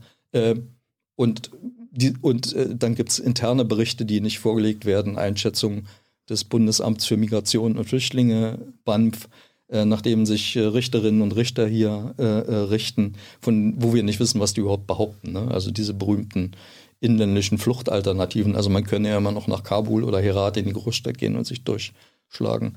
Ich äh, betreue einen afghanischen Flüchtling in seinem Asylverfahren, der aus einer dieser Provinzen kommt, der versucht hat, die inländische Fluchtalternative in einer größeren Stadt, aber bei 60 bis 80 Prozent Armut und an Massenarbeitslosigkeit, noch verschärft durch Corona, haben die selbst in dem Geschäft, mit dem sie ganz gut in ihrer Heimatprovinz zugange waren, in der nächsten Stadt, wo sie kaum noch Leute kannten, keinen Fuß auf die Erde kriegt. Diese inländische Fluchtalternative ist nur eine Bemäntelung und es ist Teil einer unhumanen Politik, für die ich absolut nicht stehen möchte. Thomas. Ja. Ich empfehle deine Seite. Blenden wir, glaube ich, gerade nochmal ein toller Blog, wo du unter anderem auch die Abschiebungen, die Abschiebeflüge und so weiter als immer einer der ersten dokumentierst und auch vorher schon ähm, publik machst. Mit der, mit der Hilfe von sehr vielen, aktiven Menschen. Vielen anderen. Folgt Thomas auf Twitter, da teilt auch viele äh, Wissenswerte mit und ich sage danke für deine Zeit. Gerne. Ich sage danke für eure Aufmerksamkeit und jetzt kommt Hans. Sehr gut. Mit den Fragen aus dem Publikum. Da bin ich gespannt. Hey Leute, hier sind Thilo. Und Tyler. Junge Naiv gibt es ja nur durch eure Unterstützung. Hier gibt es keine Werbung, außer für uns selbst. Das sagst du jetzt auch schon ein paar Jahre, ne? Ja. Aber man muss ja Aber mal wieder darauf halt, hinweisen. Ne? Stimmt halt. Ne? Und ihr könnt uns per Banküberweisung unterstützen oder PayPal. Und wie ihr das alles machen könnt, findet ihr in der Podcast-Beschreibung. Ja, es gibt ziemlich viele Lernfragen, Thomas. Das wundert nicht. Und das ist aber auch gut, wenn, wenn Leute was wissen äh, wollen, finde ich so grundsätzliche Fragen. Ähm, warum ist Afghanistan international so begehrt als Einflussgebiet bis hin zu Kriegen? Da war der Iran, dann war die Sowjetunion, dann die USA. Sind es geopolitische Interessen? Sind es Stellvertreterkriege? Sind es Rohstoffe? Ein bisschen oder manchmal ein bisschen mehr von, von allem. Afghanistan hat einfach eine strategisch wichtige Lage es grenzt an China. Russland ist nicht weit. Die ehemalige Sowjetunion war ein Nachbarland. Iran, Indien, Pakistan, drei Nuklearmächte. Äh, und in der Mitte das ärmste von allen Afghanistan, wo die Nationenwerdung bei weitem noch nicht abgeschlossen ist, aber Afghanistan ist ja auch durch äh, als Pufferstaat zwischen sich ausdehnenden Kolonialreichen, damals Russland und äh, Großbritannien durch Indien entstanden, ähm, hat sich aber konsolidiert und auch so ein Selbstverständnis äh, äh, entwickelt, aber liegt halt in der Mitte und war immer ähm, ein Objekt politischer Begierden, war dann auch Teil der nicht paktgebundenen Bewegung. Die Sowjetunion hat dort versucht, durch Entwicklungshilfe Fuß zu fassen, auch Afghanistan sich sympathisch oder, oder sich, sich positive Beziehungen zu entwickeln. Ähm, die Afghanen, die sich von Westen häufig abgestoßen fühlten, die Amerikaner wollten sich damals in, sozusagen in die Nahost-NATO, den, den äh, Bagdad-Pakt, später CENTO reinbringen. Die Afghanen sagten, nee, wir sind äh, nicht paktgebunden, wir wollen das nicht. Dann haben die Amerikaner gesagt, kriegt ihr von uns auch keine Waffen, dann haben die Sowjets die geliefert. Ähm, und dann ähm, gab es 1978 da diesen Umsturzputsch mit einer linken Regierung. Sowjetunion hat das unterstützt. Das war wieder eine neue Phase dann. Mhm. Dann wurde die nicht paktgebundene Neutralität Afghanistans von den Sowjets ähm, außer Kraft gesetzt und dann wurde Afghanistan zum Schlachtfeld erst, dann auch heißen Schlachtfeld, dem letzten im Kalten Krieg. Kann man sagen, dass Afghanistan wegen seiner Lage, wie du sagst, ein Pufferstaat zwischen anderen, auch großen Mächten äh, gelegen, ähm, von den anderen, äh, von den großen Mächten ähm, gesehen wurde als ein Vakuum, das nicht entstehen darf und deswegen versucht jeder seinen eigenen Zugriff darauf. War es das? Nein, ein Vakuum gibt es ja nicht. Da leben ja Leute und da gibt es auch ja. politische Strukturen und die afghanischen Regierungen bis hin in die 70er Jahre waren jetzt vielleicht nicht überwältigend erfolgreich, aber haben Afghanistan war immer arm, aber nie in einer mhm. Hungerkrise. Das änderte sich, änderte sich in den 70er Jahren durch ökologische Faktoren, Klimawandel. Ähm, es ist, ein, es ist eine Frage von Vakuum oder so oder widerstreitenden Interessen von politischem Einfluss. Einfach. Ja, also, also äh, der Schwäche Vakuum, ist ja. immer irgendwie ein bisschen ja, Vakuum. Ähm, dann wurde gefragt. Rohstoffe wollte ich noch kurz ja, genau. sagen. Ja. Ähm, Afghanistan hat nur potenziell sehr viele Rohstoffe. Mhm. Das hat nie eine Rolle gespielt, aber es gab mal den Versuch, den afghanischen Krieg zwischen den Fraktionen zu beenden, indem man Pipelines von Zentral, ehemals sowjetisch Zentralasien nach Indien, Pakistan zu bauen äh, für Erdgas und Öl. Jetzt sind Stromtrassen, äh, um sozusagen gemeinsame Interessen zu schaffen, wirtschaftliche Interessen, dass diese Fraktionen sozusagen miteinander sich ins Benehmen setzen. Das hat man mal versucht, das hat nicht wirklich geklappt. Mhm. Ähm, dann wurde gefragt, äh, wenn man so will, Rohstoff, ist eigentlich äh, Opium, äh, Opium einer der wichtigsten Rohstoffe, wenn man so will, ja. Afghanistan? Braucht man nicht mal Anführungszeichen ja. zu setzen. Ja, es ist der wichtigste Exportartikel, damit mhm. der wichtigste Rohstoff. Opium ist ja der Rohstoff für das Endprodukt Heroin und ja. ein paar andere äh, Mittelchen. Da ist Afghanistan seit langem weltweit der größte Produzent und es ist auch unter der Ägide des ausländischen Militärs dort immer mehr geworden, was daran lag. Häufig wurde es in den Taliban in die Schuhe geschoben, die alles andere als unschuldig daran sind. Aber am meisten haben Leute daran verdient, die eben Verbündete des Westens in Afghanistan äh, waren. Es gibt noch einen anderen interessanten Rohstoff, haben einige Leute äh, inzwischen mitgekriegt, Lithium, ne? brauchen mhm. wir für Autobatterien und Telefone. Da gibt es auch einiges in den Wüsten, aber die Wüsten dort sind auch ziemlich umkämpft. Das hat noch niemand geschafft, da ranzukommen, auch ein großes Kupfervorkommen, was da gibt. Ähm, da gibt es Verträge zwischen der afghanischen Regierung und China. China hat dann den Zuschlag bekommen. Da waren dann die Amerikaner äh, nicht sehr glücklich darüber, die dann tatsächlich auch gesagt haben, unsere Soldaten geben da ihr Leben und ihr gebt eure Rohstoffe den Chinesen, als ob das irgendwie der Deal wäre. Man engagiert sich da militärisch. Ich ver wende mal jetzt den Begriff Invasion oder Einmarsch nicht äh, äh, und kriegt dann dafür die Rohstoffe. Ähm, weiß ich nicht, ob das der Deal sein muss. Ähm, es wurde dann auch gefragt, und das knüpft ein bisschen an an etwas, das, was du gesagt hattest eben, dass in den 70er Jahren afghanische Regierungen eigentlich einigermaßen erfolgreich waren vor den äh, Invasionen. Ähm, war Afghanistan eigentlich eine Art moderne Gesellschaft? in dieser Zeit, in den 60ern, oder war das eigentlich nur Kabul, wie, wie manchmal so ja. auch Teheran? Äh es, es, war nur Zentral-Kabul, ja. könnte man sagen, und ja. vielleicht ein paar Inselchen äh, hier und dort, aber es war alles relativ entspannt, mhm. weil niemand hat wirklich äh, gehungert, die Regierung hat nicht zu viel Steuern erhoben und es ging eigentlich alles ganz gut. Und als hier in Mitteleuropa zwischen 39 und 45 äh, äh, die Barbaren aufeinander losgingen, war in Afghanistan Frieden. Also von, zwischen 1933 und 1973 herrschte in Afghanistan 40 Jahre Frieden. Weil's, ich sage das, weil heute viele Leute auch im politischen Bereich rumlaufen, die sagen, die Afghanen können sowieso nicht, sind alle bewaffnet und denen liegt Krieg sozusagen im Blut. Das ist natürlich völliger Schwachsinn. Die Leute wollen genauso leben äh, äh, wie wir.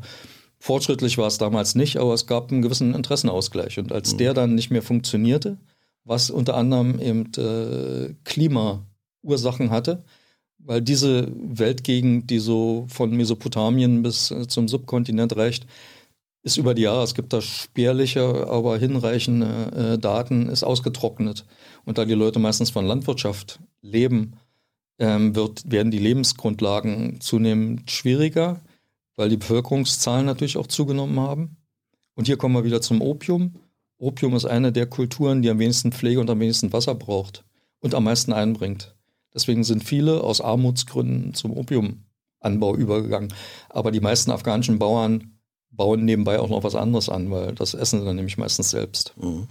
Ähm, ganz viele Fragen würde ich nicht wundern zu den Taliban. Mhm. Äh, sind die Taliban eigentlich ähm, eine ethnisch orientierte Gruppe äh, oder sind sie überethnisch und äh, unter diesen Gruppen dann einfach die stärkste? Mhm. Sagen wir sozusagen die das Bild, was aus Analyse kommt und das Eigenbild ist ja. natürlich unterschiedlich. Das ist auch wichtig zu sagen. Weil die Taliban sind aus der pashtunischen Bevölkerungshälfte Afghanistans entstanden. Und man konnte am Anfang sagen, fast alle Taliban sind Pashtunen, aber natürlich bei weitem nicht alle Pashtunen sind Taliban. Es gibt sehr viele Pashtunen, gebildet und ungebildet, die völlig anti-Taliban sind und äh, die auch bekämpfen oder ablehnen. Äh, aber inzwischen ist es den Taliban gelungen, auch äh, in der Nordhälfte des Landes unter den kleineren ethnischen Gruppen, Usbeken, Tadschiken, äh, sunnitischen Hazaras, eine Minderheit in einer Minderheit, äh, Fuß zu fassen, äh, Leute zu rekrutieren, örtliche Fronten aufzumachen, weil sie stellen sich, ich habe ja vorhin mit äh, Thilo geredet über die religiöse mhm. Komponente in dieser politischen Organisation, Sie sehen sich natürlich als Moslems und Moslems kennen eigentlich keine ethnischen Gruppen, also jetzt politisch verstanden. Und für sie äh, dürfte es eigentlich keinen Unterschied zwischen Pashtunen und Tadschiken und so weiter geben. Und sie beanspruchten deswegen auch Afghanistan regieren zu wollen, und zwar besser als die jetzige Regierung. Und äh, sie machen da keinen Unterschied zwischen den ethnischen Gruppen. Aber natürlich sind sie immer noch sehr viel stärker im pashtunischen Süden verankert ähm, als woanders. Da schließt sich eine Frage an, sind die Taliban eine Terrororganisation, unter der das afghanische Volk in seinen unterschiedlichen Gruppen leidet? Oder sind sie ein Stück weit integriert in die Bevölkerung ähm, und werden davon getragen? Oder ist es sowohl als auch?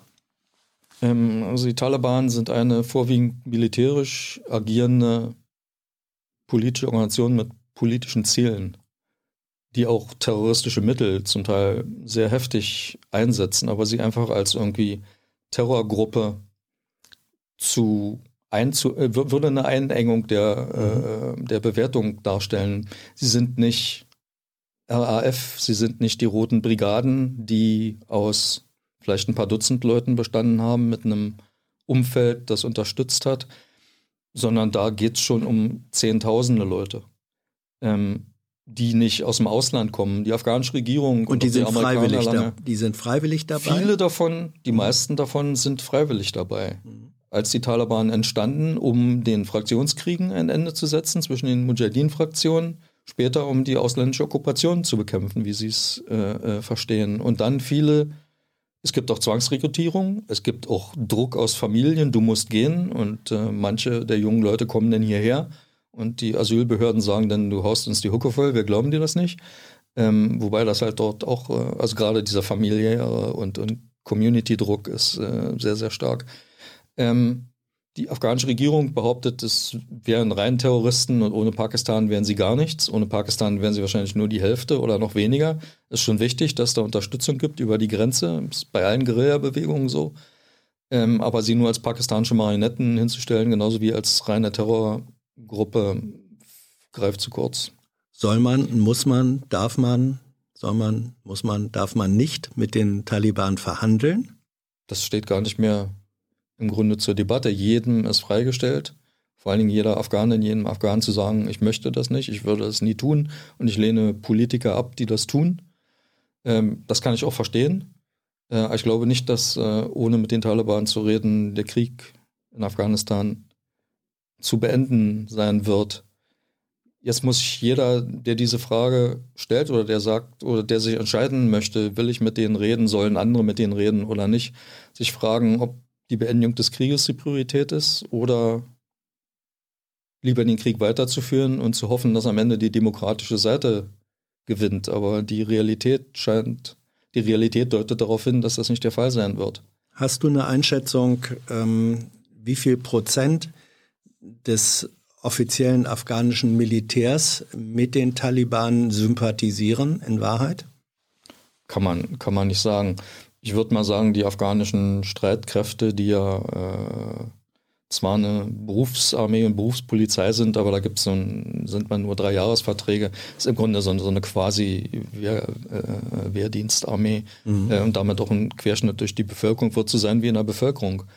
In Afghanistan gibt es keine Umfragen, die wirklich verlässlich sind. Es gibt ein paar Umfragen von Instituten, die aus dem Regierungsgebiet agieren, die zum Teil vom Ausland finanziert werden, zum Teil auch nicht. Die haben dann ermittelt, so zwischen 7 und 15 Prozent, so in der Größenordnung, der Leute lehnen die Taliban oder unterstützen die Taliban teilweise oder ganz. Also es ist ein kleiner Prozentsatz. Aber wenn natürlich Leute fragen, von denen man weiß, wo sie herkommen, wird vielleicht nicht jeder sagen, was er meint. Mhm. Aber auch diese Unterstützung, es ist ja nicht einfach eine freie demokratische Meinungsentwicklung zu sagen, ich bin für die Taliban oder dagegen aus diesen oder jenen Gründen. Wenn man dort lebt, hat man nicht in den von den Taliban kontrollierten Gebieten hat man keine Chance, irgendwie eine Oppositionspartei oder auch nur eine halbwegs politisch organisierende Organisation zu gründen äh, oder sich öffentlich zu äußern oder die Taliban zu kritisieren. Da muss man sehr, sehr vorsichtig sein. Ähm, sodass also es eine Unterstützung gibt, einfach nur weil die da sind und weil man nicht anders kann. Oder weil man die Nase vom Krieg voll hat und jetzt sagt, mir ist egal. Und wir wissen, wir haben das in einigen Gegenden untersucht in Afghanistan. Viele sagen das, uns ist egal, wer regiert, solange nur regiert wird und der Krieg aufhört. Mhm. Ähm, und einige unterstützen auch die Werte, für die Taliban stehen. Gibt's, ist die Unterstützung für die Taliban äh, unterschiedlich in Stadt- und ländlichen Regionen?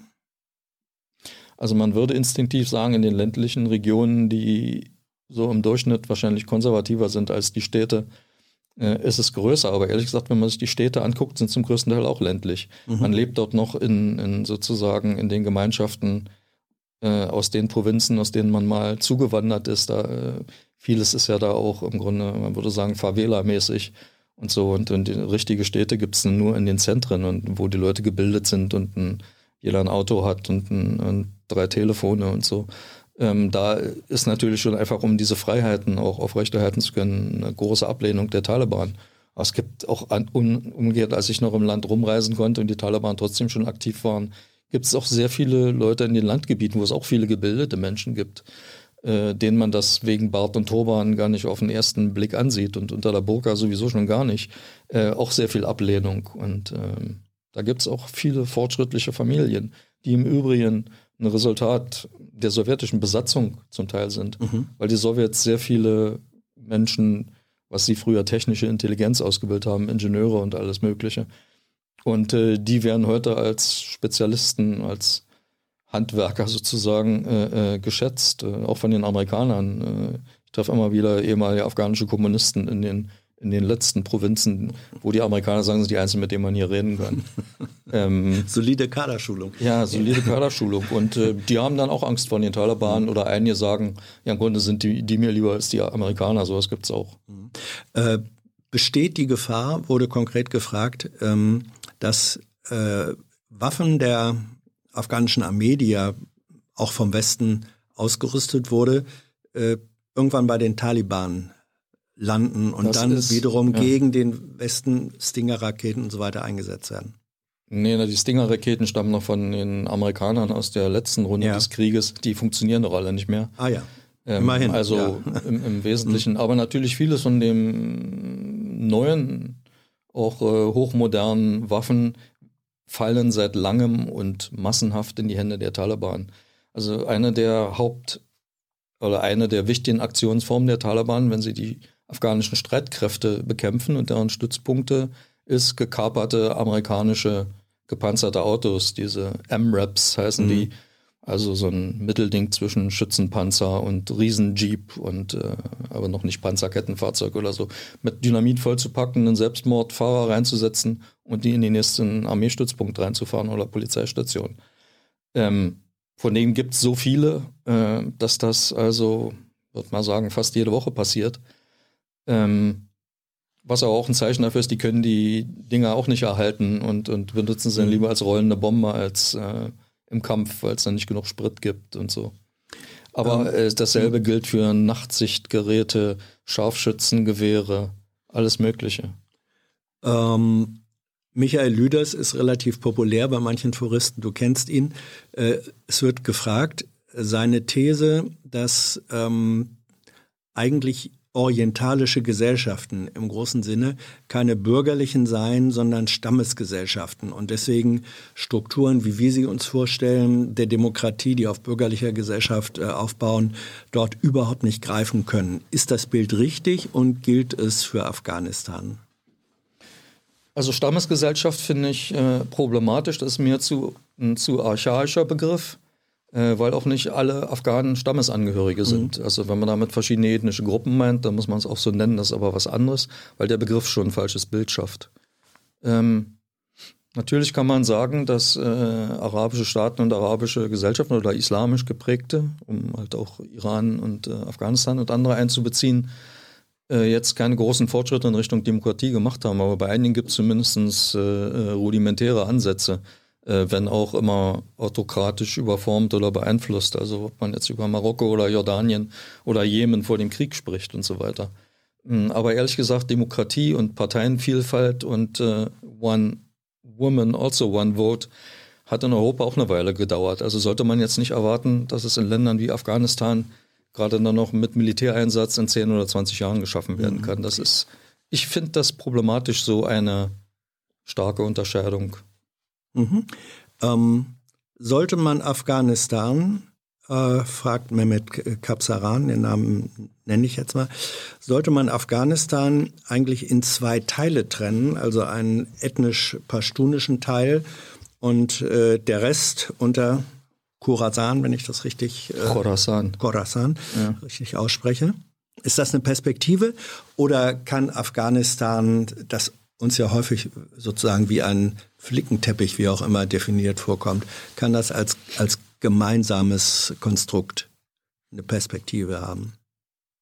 Also mit dem Namen nehme ich mal an, dass der Anfragende sich erinnern kann an den Zerfall des Osmanischen Reiches mhm. und die sogenannten, den sogenannten Bevölkerungsaustausch mit den dazugehörigen Massakern oder die Teilung Britisch-Indiens in Indien und Pakistan. Oder um ein bisschen näher zu bleiben, Bosnien-Herzegowina, mhm. wo man versucht hat, Staaten nach ethnischen Gesichtspunkten zu organisieren und äh, wo man immer kleinere Einheiten teilen musste, sodass Bosnien heute überhaupt nicht funktioniert.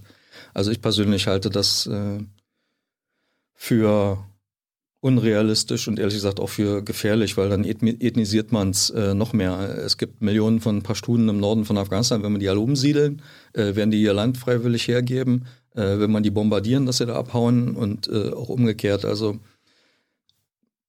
ich, ich finde das wirklich sehr bedenklich, habe ich schon gesagt. Äh, aber noch bedenklicher ist es halt auch äh, einige Politiker gibt, die das immer wieder aufbringen. Mhm. Ähm, aber ich glaube, es würde nur zu weiterem massiven Blutvergießen führen. Das ist garantiert keine Lösung. Was in Afghanistan diskutiert wird, sind föderalistische Modelle, dezentralisierte Modelle. Aber die werden im Wesentlichen von ehemaligen Warlords äh, ähm, äh, promotet sozusagen, ähm, die, weil sie nicht ganz Afghanistan regieren können, dann sagen, dann will ich wenigstens den von meiner ethnischen Gruppe mhm. dominierten Teil dann aber auch mit den allen Minderheiten, die es da gibt, äh, äh, regieren. Und man würde damit letztendlich dann vielleicht acht Bundesländer schaffen, die genauso schlecht regiert werden und genauso despotisch von Bewaffneten und demokratisch wie Afghanistan im Moment regiert wird. Ähm, Im Grunde benachbart zu dieser Frage äh, eine pessimistische eigentlich Perspektive. die fragt, ähm, muss man nicht abwarten, dass eine friedliche Zukunft erst dann eintreten kann, wenn der afghanische Konflikt innergesellschaftlich gewaltsam ausgetragen wird. Das ist eine Form von Worst Case. Ist dieses Worst Case-Szenario vermeidbar oder unvermeidlich? Ich glaube nicht, dass es unvermeidlich ist. Also ich hoffe sogar, dass es mhm. vermeidbar ist, weil Afghanistan hat jetzt schon einen 40-jährigen Krieg. Europa hat ein paar hundert Jahre gebraucht, um sich nach einem 30-jährigen Krieg äh, mit äh, weniger tödlichen Waffen äh, äh, wieder zu erholen. Ähm, auch das ist, finde ich, nur eine sehr theoretische äh, Erwägung, die irgendwie vergisst, dass da um Menschen geht. Ich meine, auch das hört man immer wieder, selbst manchmal von Afghanen. Ich habe von Afghanen gehört, die fortschrittlich sind. Die sagen ja, die Taliban müssen nochmal kommen, die müssen Tabula Rasa machen, dann fangen wir nochmal von vorne an. Aber das ist auch nur ein theoretisches Modell, man kann nicht von vorne anfangen, weil die alten Dinge und Konflikte sind immer da, die alten Rechnungen und dann die Leute, die, die dabei sterben, Afghanistan ausbluten zu lassen. Ich möchte keinen Politiker hören, der, der sowas ernsthaft äh, äh vorschlägt, ähm, weil es wäre einfach, ist einfach nur grausam und äh, äh, dehumanisiert die Menschen dort, ehrlich gesagt. Zwei Fragen habe ich noch. Die eine Frage knüpft eigentlich direkt auch da an. Was hat im Grunde 40 Jahre Kriegserlebnis, Zustand äh, mit einer Bevölkerung äh, gemacht, in der im Grunde die Mehrheit der Erwachsenen oder der, derer, die nicht älter als 40 sind, nur Krieg erlebt haben. Was macht das mit Gesellschaft im Ganzen und mit Menschen im, im Einzelnen? Ja, und ich glaube, so um die 60 Prozent sind jünger als 25. Ja. Ähm, diese Gesellschaft ist links, rechts und in der Mitte völlig traumatisiert. Jede Afghanin, jeder Afghane oder ihre Familien haben mindestens einmal in ihrem Leben alles verloren, was sie hatten. Sehr, sehr viele von ihnen mehrmals, zweimal, dreimal ihr Haus, ihr Land, ihr Heimatland. Mhm. Ähm, Afghanen, die Afghanen waren sehr lange die größte Flüchtlingsbevölkerung weltweit, sind immer noch äh, in der Spitzengruppe nach vielen Jahrzehnten. Die gesellschaftlichen Grundlagen einer so halbwegs funktionierenden Gesellschaft, wir haben ja vorhin über die 30er bis 70er Jahre gesprochen, sind total zerstört worden. Die Infrastruktur ist zerstört worden, auch die Psyche ist natürlich beeinflusst worden. Es gibt einen Hang zu Gewalt. Also so wie man sich auf dem Schlachtfeld bewegt und viele haben ja, äh, der Männer, haben ja auch bei der einen oder anderen Fraktion mitgekämpft, manchmal freiwillig, manchmal nicht. Äh, und benehmen sich dann auch zu Hause so. Also häusliche Gewalt in Afghanistan ist äh, eine Epidemie. Ähm, aber man hört da nur sehr wenig. Es sind inzwischen Strukturen entstanden, dass ein bisschen mehr an die Oberfläche kommt, aber es sind alles wahrscheinlich nur kleine Prozentzahlen, äh, von denen man da hört. Ich habe das mal, ich war ja mal eine Zeit lang Journalisten, war in Kambodscha, wo ich dasselbe dort gehört habe, dass die nach außen so freundlichen Leute dann äh, halt in ihren Strukturen, in Familien, Gemeinschaften, dass da halt also Gewaltstrukturen tief embedded sind, um es mal so zu sagen. Und man muss da sehr lange dran arbeiten. Deswegen ist auch wichtig, dass ein Friedensschluss A erstmal geschaffen wird, aber B, man dann auch nicht denkt, jetzt ist alles gelöst, bloß weil die dann einen Vertrag unterschreiben dass es noch Jahrzehnte dauern wird, die Leute auch zu behandeln, dass mal wieder zu Sinnen kommen, dass sie anfangen, selbst in den eigenen Familien oder in den Nachbarschaften sich zu vertrauen und damit vielleicht dann auch mal eine politische Meinungsbildung unter anderem wieder hinzukriegen, äh, die ihr Land dann tatsächlich in eine richtige friedliche Richtung äh, finden kann. Im Moment wird es immer mal wieder versucht. Eine Kollegin von mir hat gerade äh, über eine so eine, sag mal, eine politische Jugendbewegung in Afghanistan äh, geschrieben, die sich vor ein paar Jahren gegründet hat, die gesagt haben, wir machen jetzt mal keine ethnische Politik, wir machen alles nur, also nicht hauptamtlich, alles freiwillig. Das ist, hat ein paar interessante Ansätze entwickelt, aber ist in die Brüche gegangen, hat nicht funktioniert, weil einfach die Drohung der existierenden bewaffneten Gruppen zu groß war und auch die, die, die, diese Strukturen, die völlig undemokratisch sind, an denen sind sie nicht äh, vorbeigekommen. Diese Bewegung nennt sich Afghanistan 1400. In Afghanistan hat gerade, äh, ist jetzt das Jahr 1400 seit einer guten Woche. Mhm. Die dachten, das ist ein neues Jahrhundert. Das ist für die auch so, ein, so wie bei uns das Millennium. Ja. Da kann man was Neues probieren. Die haben versucht, sich darauf vorzubereiten. Aber sie haben das Fazit gezogen, es ist uns nicht gelungen. aber wir haben vielleicht eine Saat gesät, die andere Leute wieder aufgreifen können. Und ein paar von den Leuten ähm, machen durchaus eine, eine, gute Arbeit. Da gibt es äh, Leute, die genauso wie ich dann ihr eigenes Land analysieren äh, und darüber schreiben und versuchen, Einfluss zu nehmen, das in die richtige Richtung zu bringen. Äh, die ehemalige Vorsitzende ist jetzt Vorsitzende der afghanischen unabhängigen Menschenrechtskommission. Sehr, sehr mutige Frau, Shahzad Akbar, äh, die man auch googeln kann und der man auf Twitter auch folgen kann. Äh, und die Berichte der Organisation kann man dort lesen. Ähm, also es gibt, das sind so diese Ansätze, wo die Bundesregierung, wir haben ja vorhin über die Bundespressekonferenz mhm. da gesprochen, sagen würde, ja, da ist doch diese lebendige Zivilgesellschaft. Aber wenn man den Twitter-Feed von Frau Akbar, die ich schon sehr lange kenne, folgt, die schreibt immer wieder sehr verzweifelt, jede Woche gehen Leute hier weg, weil sie keine Perspektive mehr sehen, weil sie Angst haben, weil sie bedroht werden. Wir wissen auch nicht mal von wem. Wir wissen auch, das würde sie so nie sagen, dass es auch aus Regierungskreisen Drohungen gibt, dass Journalisten umgebracht werden und dann wird gesagt, es waren die Taliban, aber sie waren es vielleicht gar nicht. Die letzte Frage knüpft da sehr direkt an. Ähm, hat es in den letzten, in den vergangenen Jahren einen Fortschritt gegeben in Bezug auf die Situation der Frauen? Äh, konkret wurde der geplante Hohe Rat für Frauen eingesetzt oder sind solche Fortschritte und solche konkreten Organisationsformen äh, zwar irgendwann ins Auge gefasst worden, aber dann doch nicht realisiert. Meines Wissens ist dieser Hohe Rat der Frauen bis jetzt noch nicht gegründet worden. Ehrlich gesagt, ich muss so sagen, ich finde es auch nicht wirklich wichtig. Es ist wieder nur eine Struktur, die von der Regierung mhm. gebildet wird, die dann auch nicht repräsentativ ist. Da wird dann sehr viel Hand verlesen und so weiter das muss man an anderen Dingen messen. Und wir haben ja vorhin über verschiedene Sachen gesprochen. Es gibt eine, wenn auch problematische, zum Teil aber doch aktive, aber eben auch sehr, sehr fragmentierte auch Frauenbewegung mit vielen Organisationen, von denen viele sehr gute Arbeit machen. Das sind aber häufig die, von denen man gar nichts hört. Die, die sich eher dann schaffen, in den Vordergrund zu spielen, wenn sie in Englisch sprechen zum Beispiel, was ja bei männlichen wie weiblichen Afghanen äh, nicht häufig der Fall ist die kriegen dann, bekommen dann internationale Prominenz und sollen dann für die Frauen sprechen, obwohl sie das vielleicht auch gar nicht können. Also wenn man mal so in die Provinzen fährt, ich habe das ja ab und zu noch gemacht, dann findet man dann Gruppen, die auch gar nicht großes Interesse haben, da irgendwie berühmt zu werden, zu Konferenzen zu fahren und einem hohen Rat ähm, sich an großen Meetings, Resolutionen zu verabschieden, die äh, leider niemand liest. Ähm, mir ist dann äh, wirklich praktische Arbeit von der Menschenrechtskommission bis hin zu diesen Initiativen, die es gibt, äh, Frauen eben äh, wegen Traumatisierung zu behandeln, äh, diese massenhaften Selbstverbrennungen aus Verzweiflung über die Art und Weise, wie man in manchen Familien als Frau leben muss, äh, das zu vermeiden, Aufklärung zu betreiben, äh, die sich selbst organisieren, um äh, die großen staatlichen Lücken zu füllen, wenn es bei der Versorgung äh, von Corona-Geschädigten, jetzt Kranken, aber auch sonst Sozialgeschädigten geht, das, das ist wichtig.